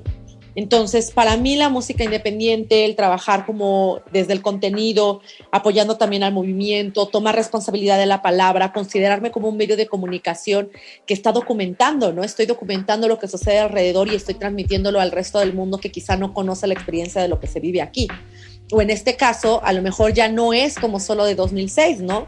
Sino pensar como mi identidad indígena, mi identidad eh, migrante, como mujer, como feminista, o sea, cómo me van atravesando estas identidades y que al final de cuentas la música se vuelve también una forma de problematizar, de comunicar, también de catarsis para salir de todo esto y se vuelve como una herramienta también de organización dentro de la comunidad, ¿no? Se vuelve un pretexto para problematizar ciertas cosas que están ahí, solo que muchas veces fingimos que no, que no las vemos. Lo que sucedió con 2006 es que no había manera de fingir que no estaba. No había manera de hacerte a un lado, ¿no? Estábamos aquí y vivimos ese periodo y, y hay quienes seguimos después de eso, sabemos, como tenemos esta memoria en nuestra historia, en, nuestra, en nuestras prácticas, que nos devuelven también esos aprendizajes de ese momento y esa coyuntura histórica. Perfecto, Mari. Pues sí, eh, yo también te he de confesar, soy de Oaxaca, pero de, de ya de la ciudad de Oaxaca, entonces recuerdo perfectamente el tema de las barricadas, recuerdo perfectamente el ambiente que se vivía, era un ambiente de eh, obscurecía y, pues era un ambiente de qué va a suceder con el toque de queda, ¿no? Pero también era un ambiente muy festivo donde, como bien mencionas, surgió esa vena de cultura, de arte, de muchos jóvenes que comenzaron a hacer graffiti, a hacer serigrafía. Eh, y si te parece bien, vamos a escuchar una canción que se llama Escribiendo Historia de tu disco Siempre Viva del 2016 y regresamos con esta entrevista. Resistencia modulada. Pueblos, barrios, periferias, colonias y poblas somos varias las que ya no se conforman, no callamos, escribimos ahora nuestra historia exigiendo el derecho de existir en la memoria. Pueblos, barrios, periferias, colonias y poblas somos varios los que ya no se conforman, no callamos, escribimos ahora nuestra historia exigiendo el derecho de existir en la memoria. Ya mucho tiempo pasado con esos cuentos, negando nuestra historia y construyendo la de ellos. Es que incapaces somos de reconocer lo que nuestro mayor opresor es el que vive dentro nuestro. Pelear con nuestra misma gente a favor de los de arriba, la idea de que solo individualmente habrá salida. Si es el dinero el que te motiva, al final del día en nuestras raíces es más grande la herida. Pero actos de sanación se van formando, solo entre el pueblo habrá un verdadero cambio. La gente consciente que entiende que esto ya es absurdo. Vamos sumando alrededor del mundo. Desde lo más humilde donde no parece haber esperanza de vida es donde se puede conocer la verdadera riqueza que tiene cada ser. Que sacar adelante a su gente es su mayor deber. Pueblos, barrios, periferias, colonias y poblas somos varias las que ya no se conforman, no callamos, escribimos ahora nuestra historia exigiendo el derecho de existir en la memoria. Pueblos, barrios, periferias, colonias y poblas somos varios los que ya no se conforman, no callamos, escribimos ahora nuestra historia exigiendo el derecho de existir en la memoria. En cada capital de Latinoamérica, con cada transnacional que quiere nuestra tierra. Somos del sur global, que ya no espera que vengan con su justicia, ahora exigimos la nuestra. Entre el asfalto resisten nuestras raíces y a pesar de las fronteras que nos separan en países, vamos uniéndonos con otras personas, haciendo fuertes alianzas con toda aquella que cuestiona este sistema que sirve solo unos cuantos, pero vamos derrumbándolo con acciones desde abajo, con nuestro trabajo, con el de hermanas y hermanos, construyendo alternativas lejos de lo que han nombrado como progreso, pero significa explotación a costa de la muerte y de nuestro dolor. Por eso mi gente va haciendo organización, creando vínculos como las venas del corazón. Pueblos, barrios, periferias, colonias y poblas somos varias las que ya no se conforman, no callamos, escribimos ahora nuestra historia exigiendo el derecho de existir en la memoria. Pueblos, barrios, periferias, colonias y poblas somos varios los que ya no se conforman, no callamos, escribimos ahora nuestra historia exigiendo el derecho de existir en la memoria.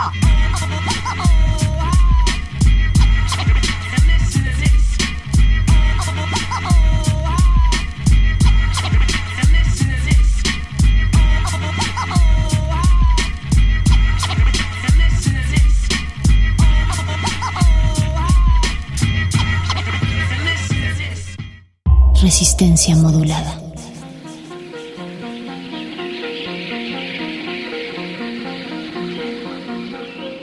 Regresamos a este playlist de resistencia modulada. Estamos conversando con Mare, advertencia lírica, rapera, cantante oaxaqueña, feminista. Toda una vida, Mare, también eh, levantando la voz y aprendiendo también a, a construir tu propia voz, ¿no? Como bien nos estás platicando esta construcción que no nada más se da de la noche a la mañana, sino que tiene que llevar largos procesos y a veces cuestionarte a ti misma, ¿no? Eh, ¿Qué es lo que estoy haciendo? ¿Lo haré bien? También hay dudas, pero creo que lo más importante es pues siempre mantener... Eh, pues esta mirada de lo que una quiere, eh, pero también teniendo bien puestos los pies sobre la tierra, ¿no? Es un ir y venir de repente. Me gustaría que nos platicaras, Mare, acerca de, pues, de tu experiencia en el rap, porque sabemos que, pues, estuviste, eh, como ya nos contabas, en 2006 eh, se da el movimiento en la APO, ahí estuviste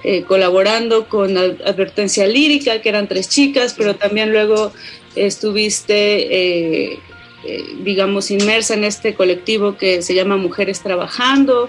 ¿Cómo ha sido todo, todo este trabajo, no nada más individual, sino de juntarte con otras, sobre todo mujeres en el rap, para después ir buscando esa, esa identidad, esa voz tuya? Bueno, yo creo que en nuestro crecer siempre hay una, un diálogo constante entre nuestra conciencia individual y nuestra conciencia colectiva. ¿No? Eh, respondemos a, dos principios que a mí me gusta rescatar, que es el hecho de que somos personas únicas e irrepetibles, pero también somos animales sociables. Necesitamos de una manada, dependemos de esa manada. Entonces, yo creo que con la música sucede lo mismo, ¿no? puedo yo empezar eh, como interesarme personalmente, pero en algún momento también se hizo necesario tener una colectividad cuando Advertencia Lírica se disuelve y empiezo mi carrera individual, me topo con otro colectivo de mujeres, ¿no? Entonces, aún saliendo después de ese colectivo y en el resto de la carrera, siempre me he ido acompañando de gente alrededor. O sea, en Mar Advertencia Lírica, aunque es un proyecto individual en la actualidad, eh, no es un proyecto solitario es un proyecto que va creciendo porque yo misma voy interactuando con mucha gente alrededor, porque voy aprendiendo, porque me voy involucrando, me voy vinculando, ¿no? Con colectivos, con territorios, con personas individuas también, y vamos sumando, ¿no? Al final de cuentas, vamos buscando nuestra manada.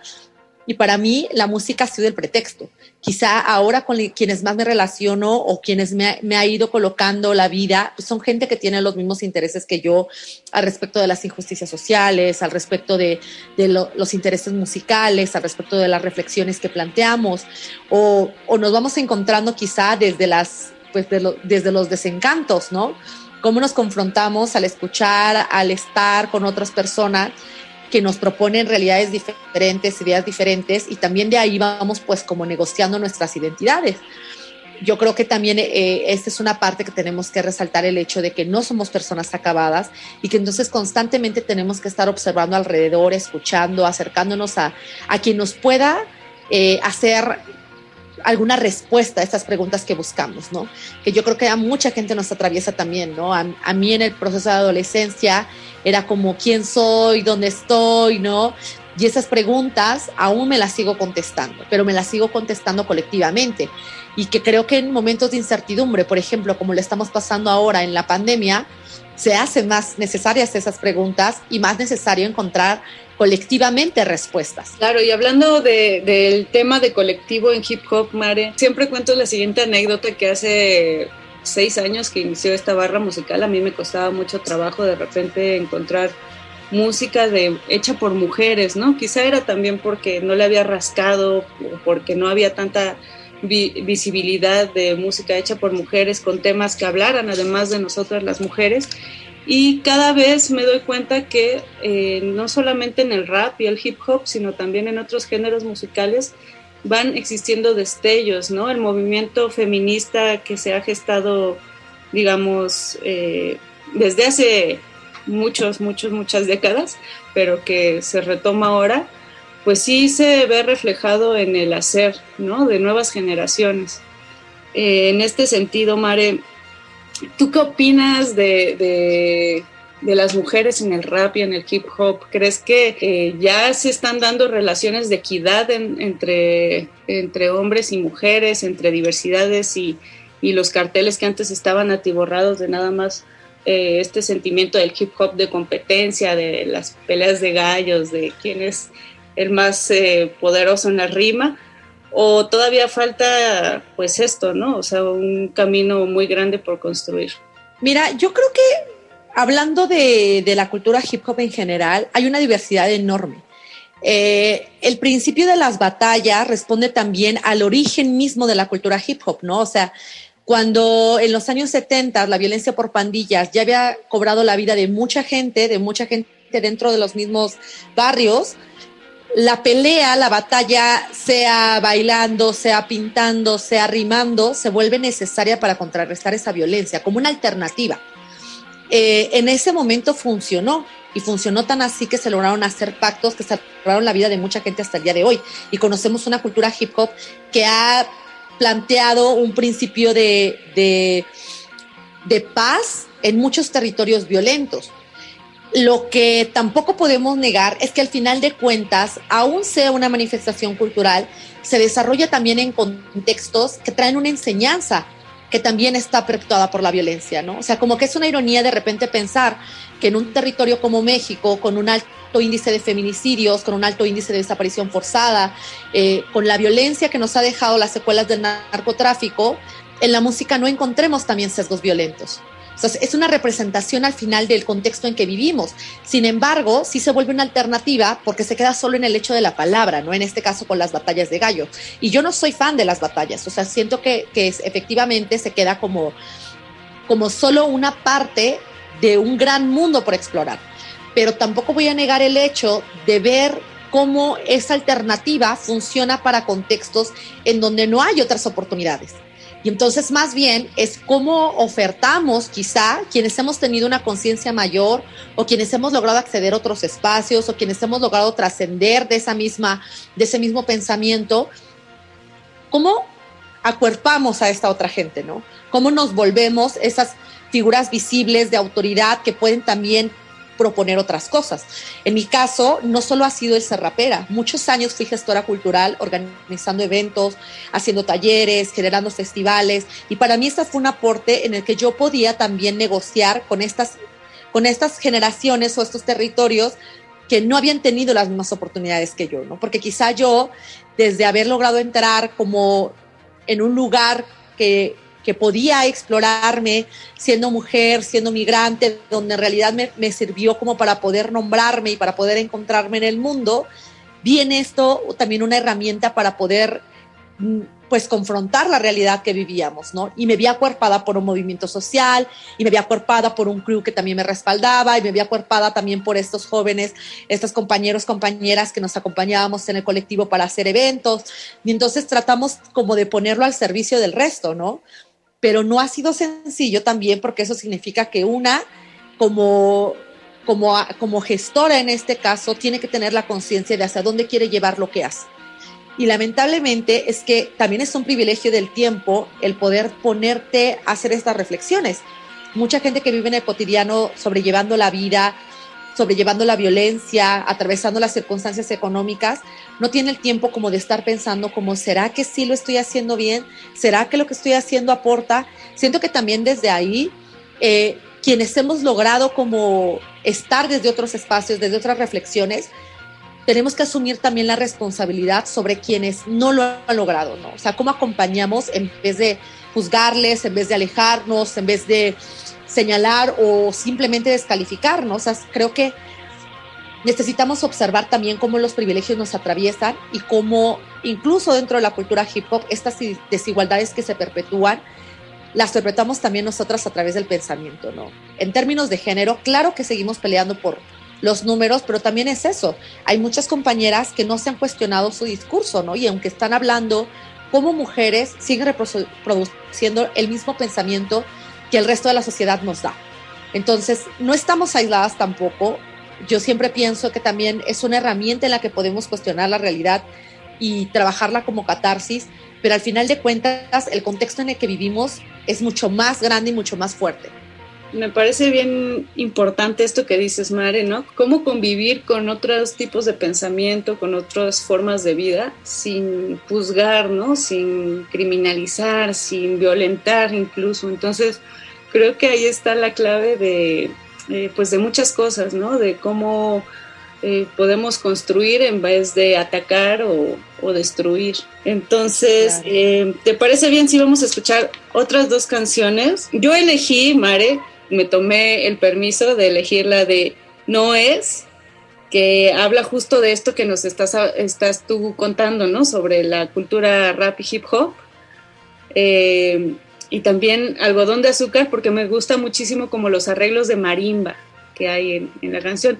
No sé si tú nos quieras contar algo acerca de esta producción, que si no me equivoco es del 2013. Así es. Esta producción, un EP, lo trabajamos con el compañero DJ Mango de Chicago, quien en ese entonces radicaba aquí en Oaxaca.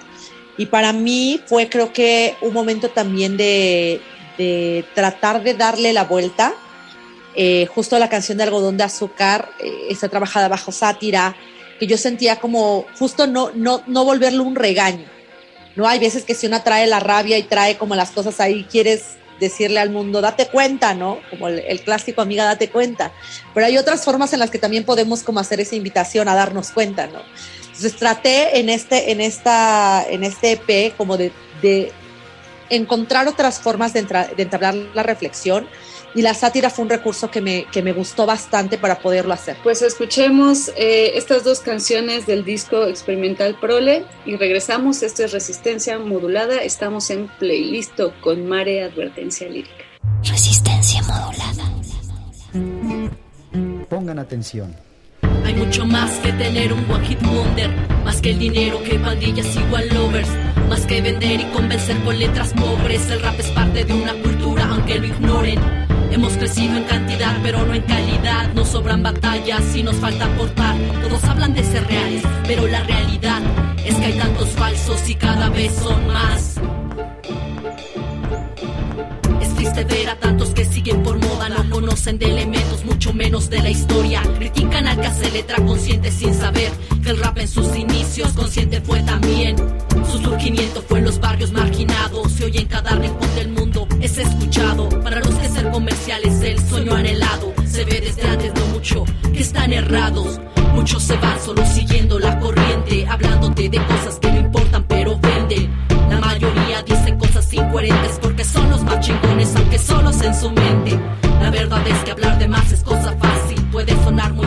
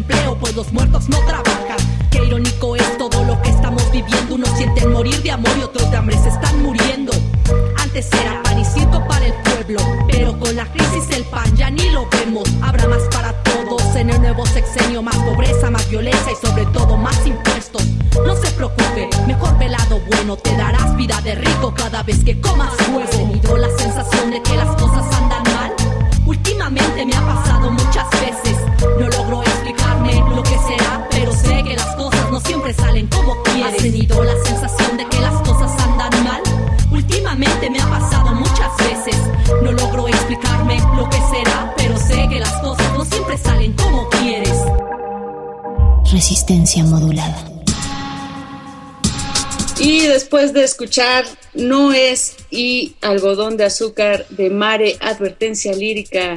Regresamos a este playlist de resistencia modulada.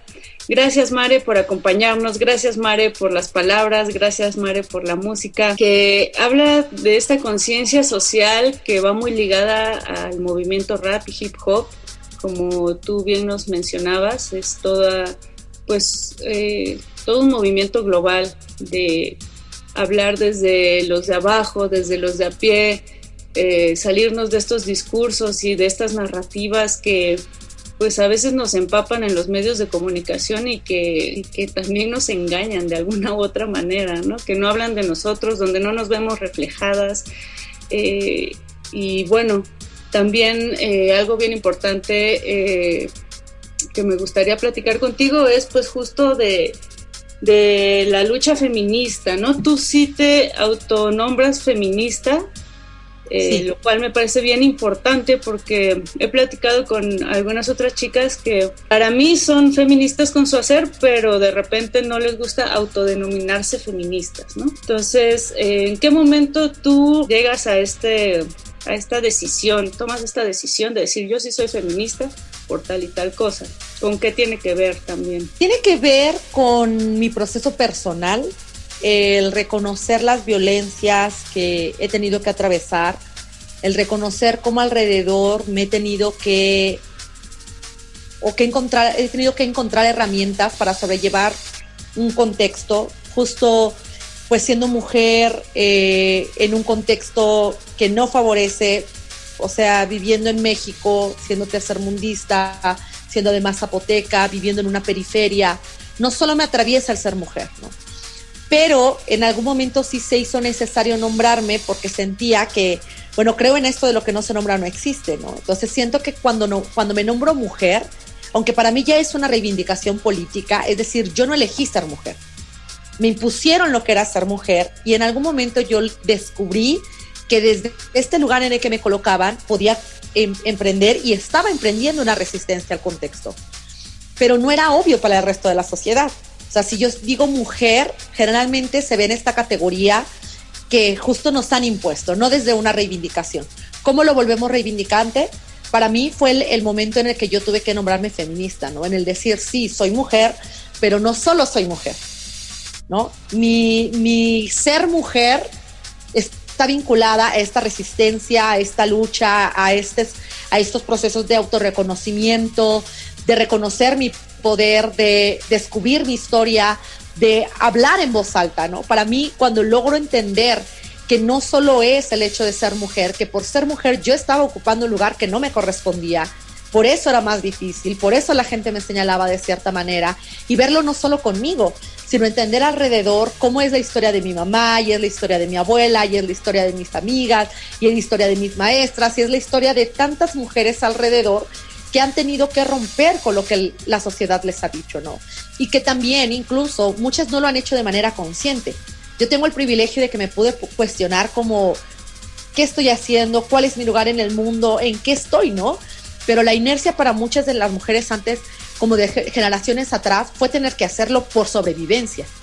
Y lo veo con mi mamá en el hecho de que tuvo que ser jefa de familia cuando hubo la ausencia de mi papá. Lo veo con mi abuela cuando ella fue obligada a casarse y eligió no heredar esa enseñanza para nosotras. Y con eso marcó también en la que yo soy. Sin embargo, sé que ellas no se van a poder nombrar ahí porque su contexto no les permite, porque, o sea, incluso mi abuela ya no está en este plano. Entonces, aunque ella hubiese estado, porque en realidad sí cuando yo me reivindiqué feminista, mi abuela ni siquiera entendía que era eso. O sea, mi abuela era una persona analfabeta del castellano que no sabía como nada de estas teorías, ni mucho menos iba a poner a estudiar, ni mucho menos le interesaba, porque su vida era otra. Pero sacó adelante a su familia, pero generó una propuesta diferente para nosotras al romper con lo que a ella le impusieron y para mí eso es un acto que, ha liberado mi generación, ¿no? Que logró abrir también posibilidades para mí. Creo que tampoco es necesario que nos nombremos todas como iguales o todas desde, lo, desde la misma lucha y que incluso el feminismo de, de repente se puede volver también como un lugar donde se siguen perpetuando, ¿no? El hecho de que seamos feministas no significa que nos deconstruimos totalmente, es que empezamos un camino de cuestionamiento. Y algunas vamos más adelante y otras vamos más atrás, ¿no? Pero ahí vamos negociando también porque vamos desaprendiendo cosas que son muy arraigadas. Y está bien, pero también está bien que mujeres que están en, en su día a día luchando no tengan que nombrarse así. O sea, no se trata tampoco de que seamos iguales todas, porque de nuevo entonces estaríamos cayendo en esta invisibilización de las diferencias que nos atraviesan en nuestras historias, en nuestros contextos y en, incluso en nuestras formas de entender la realidad, porque al final de cuentas, cuando nos nombramos feministas, nos estamos nombrando desde una palabra pensada desde un contexto occidental que quizá la podemos reivindicar desde nuestras propias prácticas, pero al final de cuentas, si trasladamos eso a otro tipo de lengua, si lo trasladamos a otros territorios que tienen otras prácticas, quizá no se va a nombrar así. O sea, no se va a entender de la misma palabra, desde la misma palabra, y no significa que sea menos valioso. Para mí, en el ejercicio de la palabra, sí fue un tener que reivindicarme desde ahí pero también reconozco que no es el único lugar desde donde me puedo reivindicar y también reconozco que no es la única identidad política que me atraviesa. Y eso me parece súper bonito, Mare, porque justo eh, para empezar creo que deberíamos hablar de los feminismos, ¿no? Así como de, hablamos de diversidad, pues hay una diversidad de mentes, diversidad de mujeres, entonces no nada más hablar de un solo feminismo, sino desde una pluralidad por un lado y por otro, pues eh, también saber, ¿no? Que, que, a veces quien no se nombra feminista, eh, pues, pues no, no tendría tampoco por qué hacerlo porque a lo mejor no ha tenido pues la misma, eh, la misma historia que muchas, ¿no? Pues me gusta cómo estas palabras sirven de invitación, Mare, para escuchar las siguientes dos canciones y sirven sobre todo para abrirse a la escucha, para que quienes quizá a, a, a lo mejor no habían escuchado tu música, eh, pues se adentren en ella.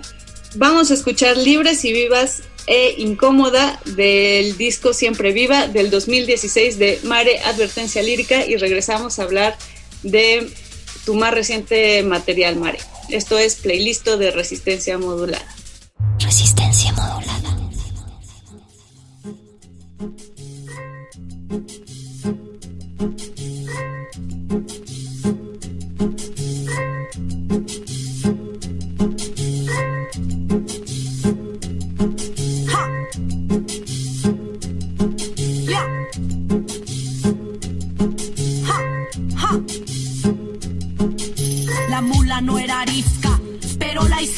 La niña no era feminista, pero aquí nos vemos.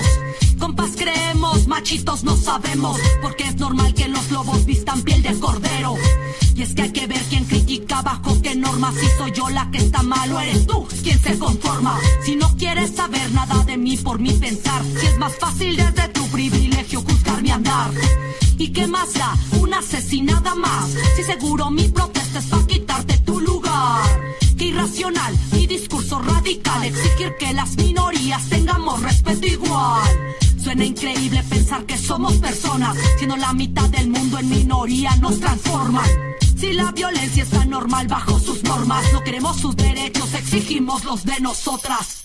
No te equivoques, no soy un caso aislado, no es exageración ni una mentira lo que te hablo. Solo te cuento las verdades incómodas de una sociedad que con nosotras es hipócrita.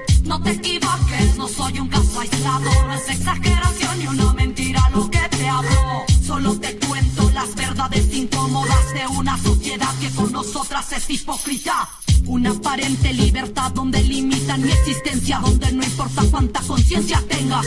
Si en el diario andar no eres capaz de darte cuenta que no todo aquel que se diga libre fue que lo sea. Hay quien se acata y quien sale de las reglas. Y parece que desobediente soy de este sistema. No es que yo lo prefiera, quisiera hacer lo que esperan. Pero el sexismo hace tiempo no me educa. Ups, qué pena. Porque cuando todo el mundo espera que calle, se quejarán de tu voz, no importa que tan bajo hables. Así que a grito reclamo mi existencia, te contaré nuestra historia, no verdades a media. Dejé las treguas y me tragué unos tragos de dignidad y empoderamiento, yo hago estragos. Contra el machismo, contra ese patriarcado. Mujeres en la lucha, oídos necios reventando. No te equivoques, no soy un caso aislado. No es exageración ni una mentira lo que te hablo. Solo te cuento las verdades incómodas de una sociedad que con nosotras es hipócrita. No te equivoques, no soy un caso aislado. No es exageración ni una mentira lo que te hablo. Solo te verdades de una sociedad que con nosotras es hipócrita. Ya nos cansamos de esperar bajo las sombras. Ya no caminamos detrás de nadie. Ahora caminamos junto a nosotras. Abran paso, porque estas mujeres ya no dan ni un paso atrás. Ni una menos, ni una asesinada más. Resistencia modulada. ¿Por qué tan sola? ¿Te acompaño? Hola, sabrosa. Adiós,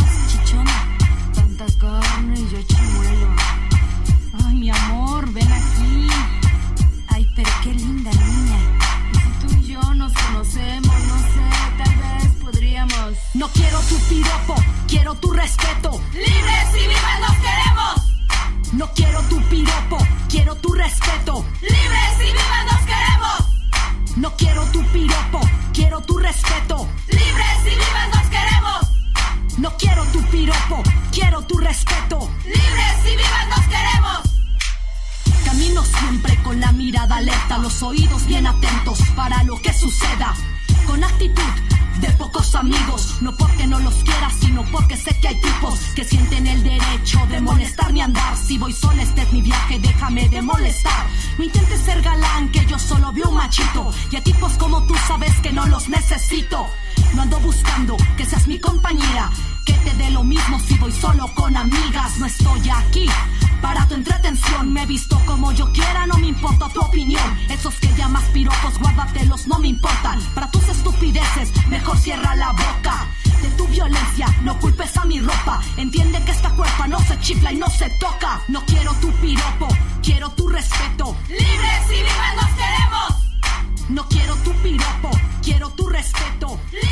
bueno, ya estamos de regreso con Mare, advertencia lírica. Mare, pues de verdad, eh, qué rolas, qué palabras. eh, cuéntanos, eh, hemos podido escuchar acerca de pues este crecimiento que has tenido en lo artístico, pero también en lo personal, que va intrínseco. No dejas de ser mujer, no dejas de ser cantante, no dejas de ser zapoteca, no dejas de ser migrante. Todo el tiempo vamos siendo todas estas identidades al mismo tiempo como, como algo eh, amorfo que a, a veces nos vamos para un lado, a veces nos vamos para otro, pero no dejamos de ser eso que con lo que vamos creciendo. Eh, yo he podido escuchar y ver pues que hay mucha congruencia ¿no? En todo el discurso que llevas desde el principio, como hemos podido escuchar, pero también hay un crecimiento. En realidad ha sido un reto esta, esta nueva realidad digital.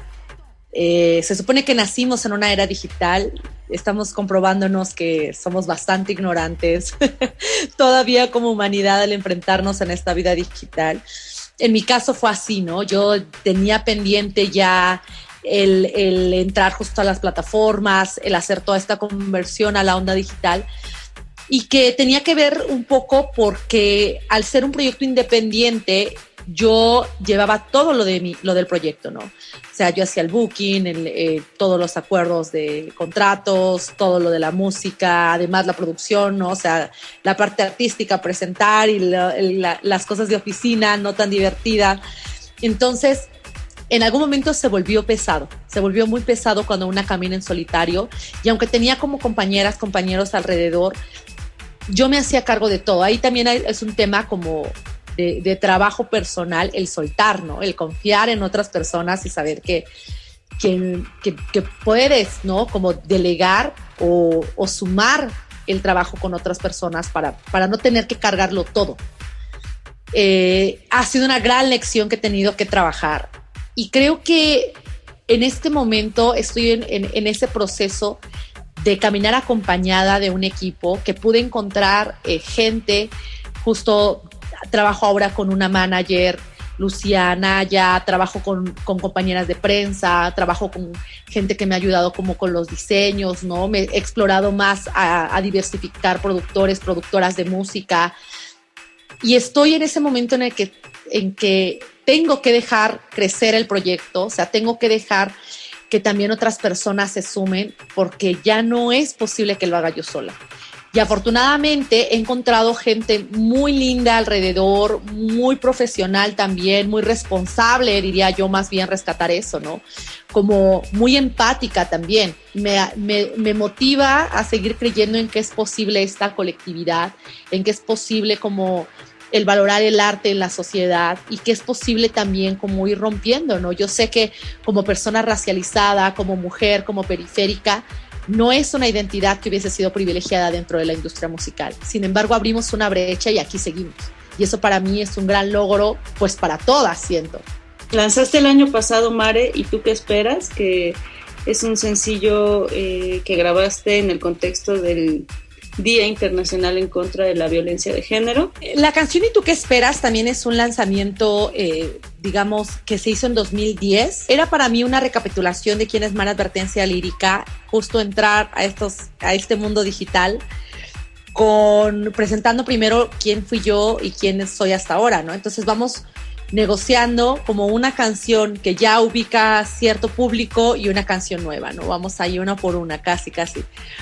Y el video, bueno, la producción la trabajamos con, con Colectivo Altepe, que es el colectivo con quien originalmente saqué esta canción, que vienen de el son tradicional de cuerdas de Veracruz, que son mis maestros y maestras también de son, y al final de cuentas gente en la que puedo confiar como para hacer la música. ¿no? Eh, en este caso también trabajamos con la compañera eh, Malca desde Brasil, quien aportó también a la, a la producción de como darle una, un nuevo sonido actual no alejado de lo que era la canción, pero sí sumando, ¿no? Al final de cuentas, como la palabra recurrente en este, en este último espacio de, de la entrevista, ¿no? Como ir sumando.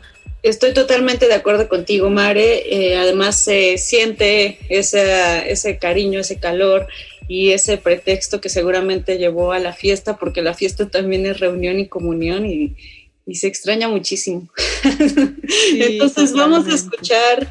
¿Y tú qué esperas? ¿Y te parece si la ligamos también con eh, Qué Mujer, que también es un lanzamiento, una reedición? Sí, justo acabamos de hacer el lanzamiento eh, de, de, la canción y del video lyric. Pues vamos a escuchar ¿Y tú qué esperas? y Qué Mujer de Mare Advertencia Lírica. Regresamos para despedirnos. Nací mujer en los tiempos del cáncer de mama, fueron perseguidas como brujas las lesbianas, entre abortos clandestinos y de trata de personas. Una entre tantas, de tantas y tan pocas, de las que como yo han sufrido las derrotas. Siempre tan igual y tan diferente a mis otras, si somos mayoría es solo en las cifras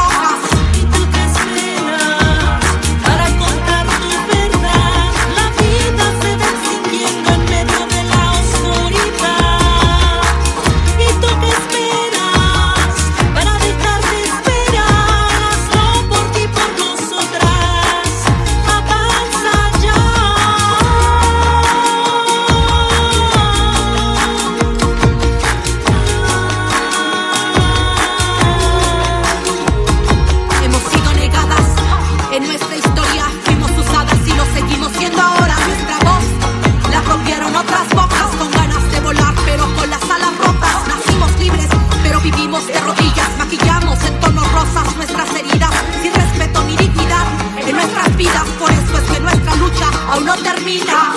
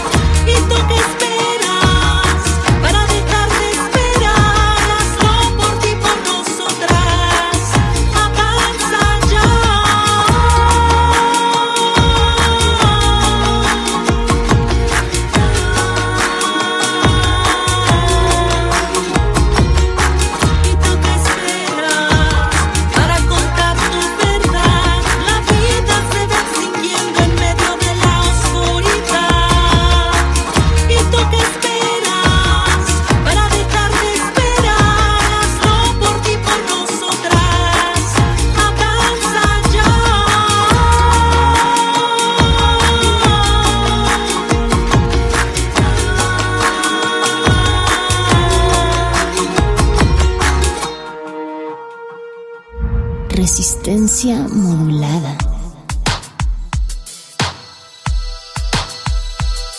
Qué belleza la que tú presentas bajo de ese traje. Qué belleza mujer, pero que sea más tu coraje. No dejes que nadie te pise, que no te manden. Que lo mejor de ti no lo oculte el maquillaje. Ya deja de tragarte la basura sexista. Ya deja de pensar que mejor es quien mejor vista. Ya deja las revistas, lo que tu vida controla. Naciste libre y te hiciste esclava de la moda. ¿Qué importa si el traje entallado es el que te acomoda? Las dos se dieron ya y el hechizo se acaba ahora. Reacciona, deja de ser la novia de. Mejor preocúpate por lo que tú puedes ser. No sigas las expectativas que de ti creen. El respeto lo mereces, aunque muchos no lo den. Si te preguntas por qué siendo más el mundo es de él, este mundo es machista y con eso debemos romper. Creer, vencer, tener poder. Mujer, no te limites a lo que te piden ser. Sentir, pedir, salir, huir. No dejes que en tu vida otros quieran decidir. Creer, vencer, tener poder.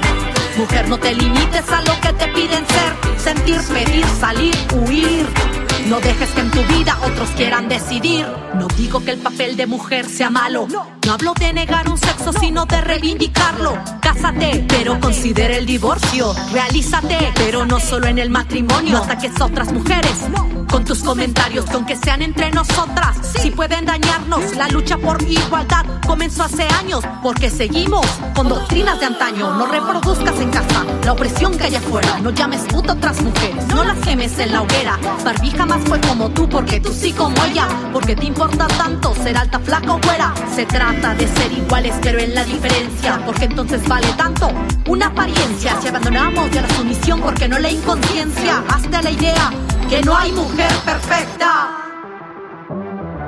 Creer, vencer, tener poder. Mujer, no te limites a lo que te piden ser. Sentir, pedir, salir, huir. No dejes que en tu vida otros quieran decidir. Creer, vencer, tener poder. Mujer, no te limites a lo que te piden ser. Sentir, pedir, salir, huir. No dejes que en tu vida otros quieran decidir. Liberación femenina gritamos. ¿Quién se libera? Si sigues esperando el galán de telenovela. Si sigues arrastrando las culpas que cargó Eva. Para quitarte de tus prejuicios, ¿qué es lo que esperas? Te dijeron sin un hombre no vale, se las creíste. Te llamaron sexo débil. Se las compraste, una mujer alzó la voz por dignidad y tú qué hiciste. Si con estar detrás de un gran hombre te conformaste, mujer fuerte, debes ser y no dejarte. Tú vales mucho, no dejes que nadie te apague. No Regresamos a Playlisto. De verdad, de verdad, un, un agasajo platicar contigo, Mare. Eh, quien desee continuar escuchando, siguiéndote la pista, dinos por favor tus redes sociales. Digo, ahorita sé que no hay presentaciones en vivo, pero no sé si tienes algunos streamings o cómo, cómo en qué andas, cuéntanos. Bueno, ahorita estamos más con lanzamientos. Eh, sí va a haber algunos streamings, de hecho, eh, pero siempre olvido las fechas y eso. Entonces sí es mucho más fácil que me sigan en redes sociales, como estoy como Marea Advertencia Lírica. Y estoy así en el Instagram, en Twitter, claro, en plataformas digitales está ahí ya también la música, en el YouTube. Entonces, para que puedan seguir eh, todos los chismes que se generan en las redes, me pueden encontrar como María Advertencia Lírica. Y bueno, de mientras, pues pueden ver ya el, contenido que acabamos de subir, esta canción de Qué Mujer con el video líric hermoso. Y también por ahí varias sorpresas que van a estar sucediendo, ya, ya sabrán poco a poco. Pues nos encorazona mucho que hayas estado en Resistencia Modulada, Mare. Eh, nosotros eh, terminamos el día de hoy las transmisiones, pero recuerden que mañana en punto de las 8 de la noche seguimos con esta poderosísima resistencia modulada en el 96.1 de FM Radio UNAM. Muchas gracias, Mari. Gracias, gracias por la invitación y a toda la gente que escucha. Nos estamos ahí viendo en la vida digital. Por ahora. Por ahora. Mi nombre fue Mónica Sorrosa, es y será también el mismo. Así es que nos vemos en el siguiente capítulo de Playlist. Tu casa está ahí, donde escuchas tu música.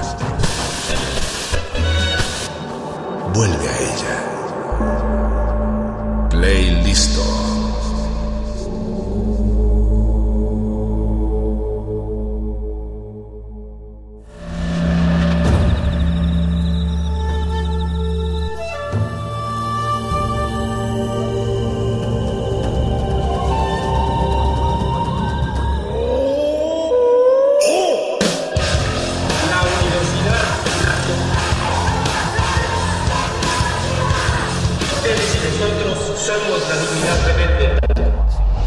Resistencia Modulada es una coproducción de Radio UNAM y El Universo.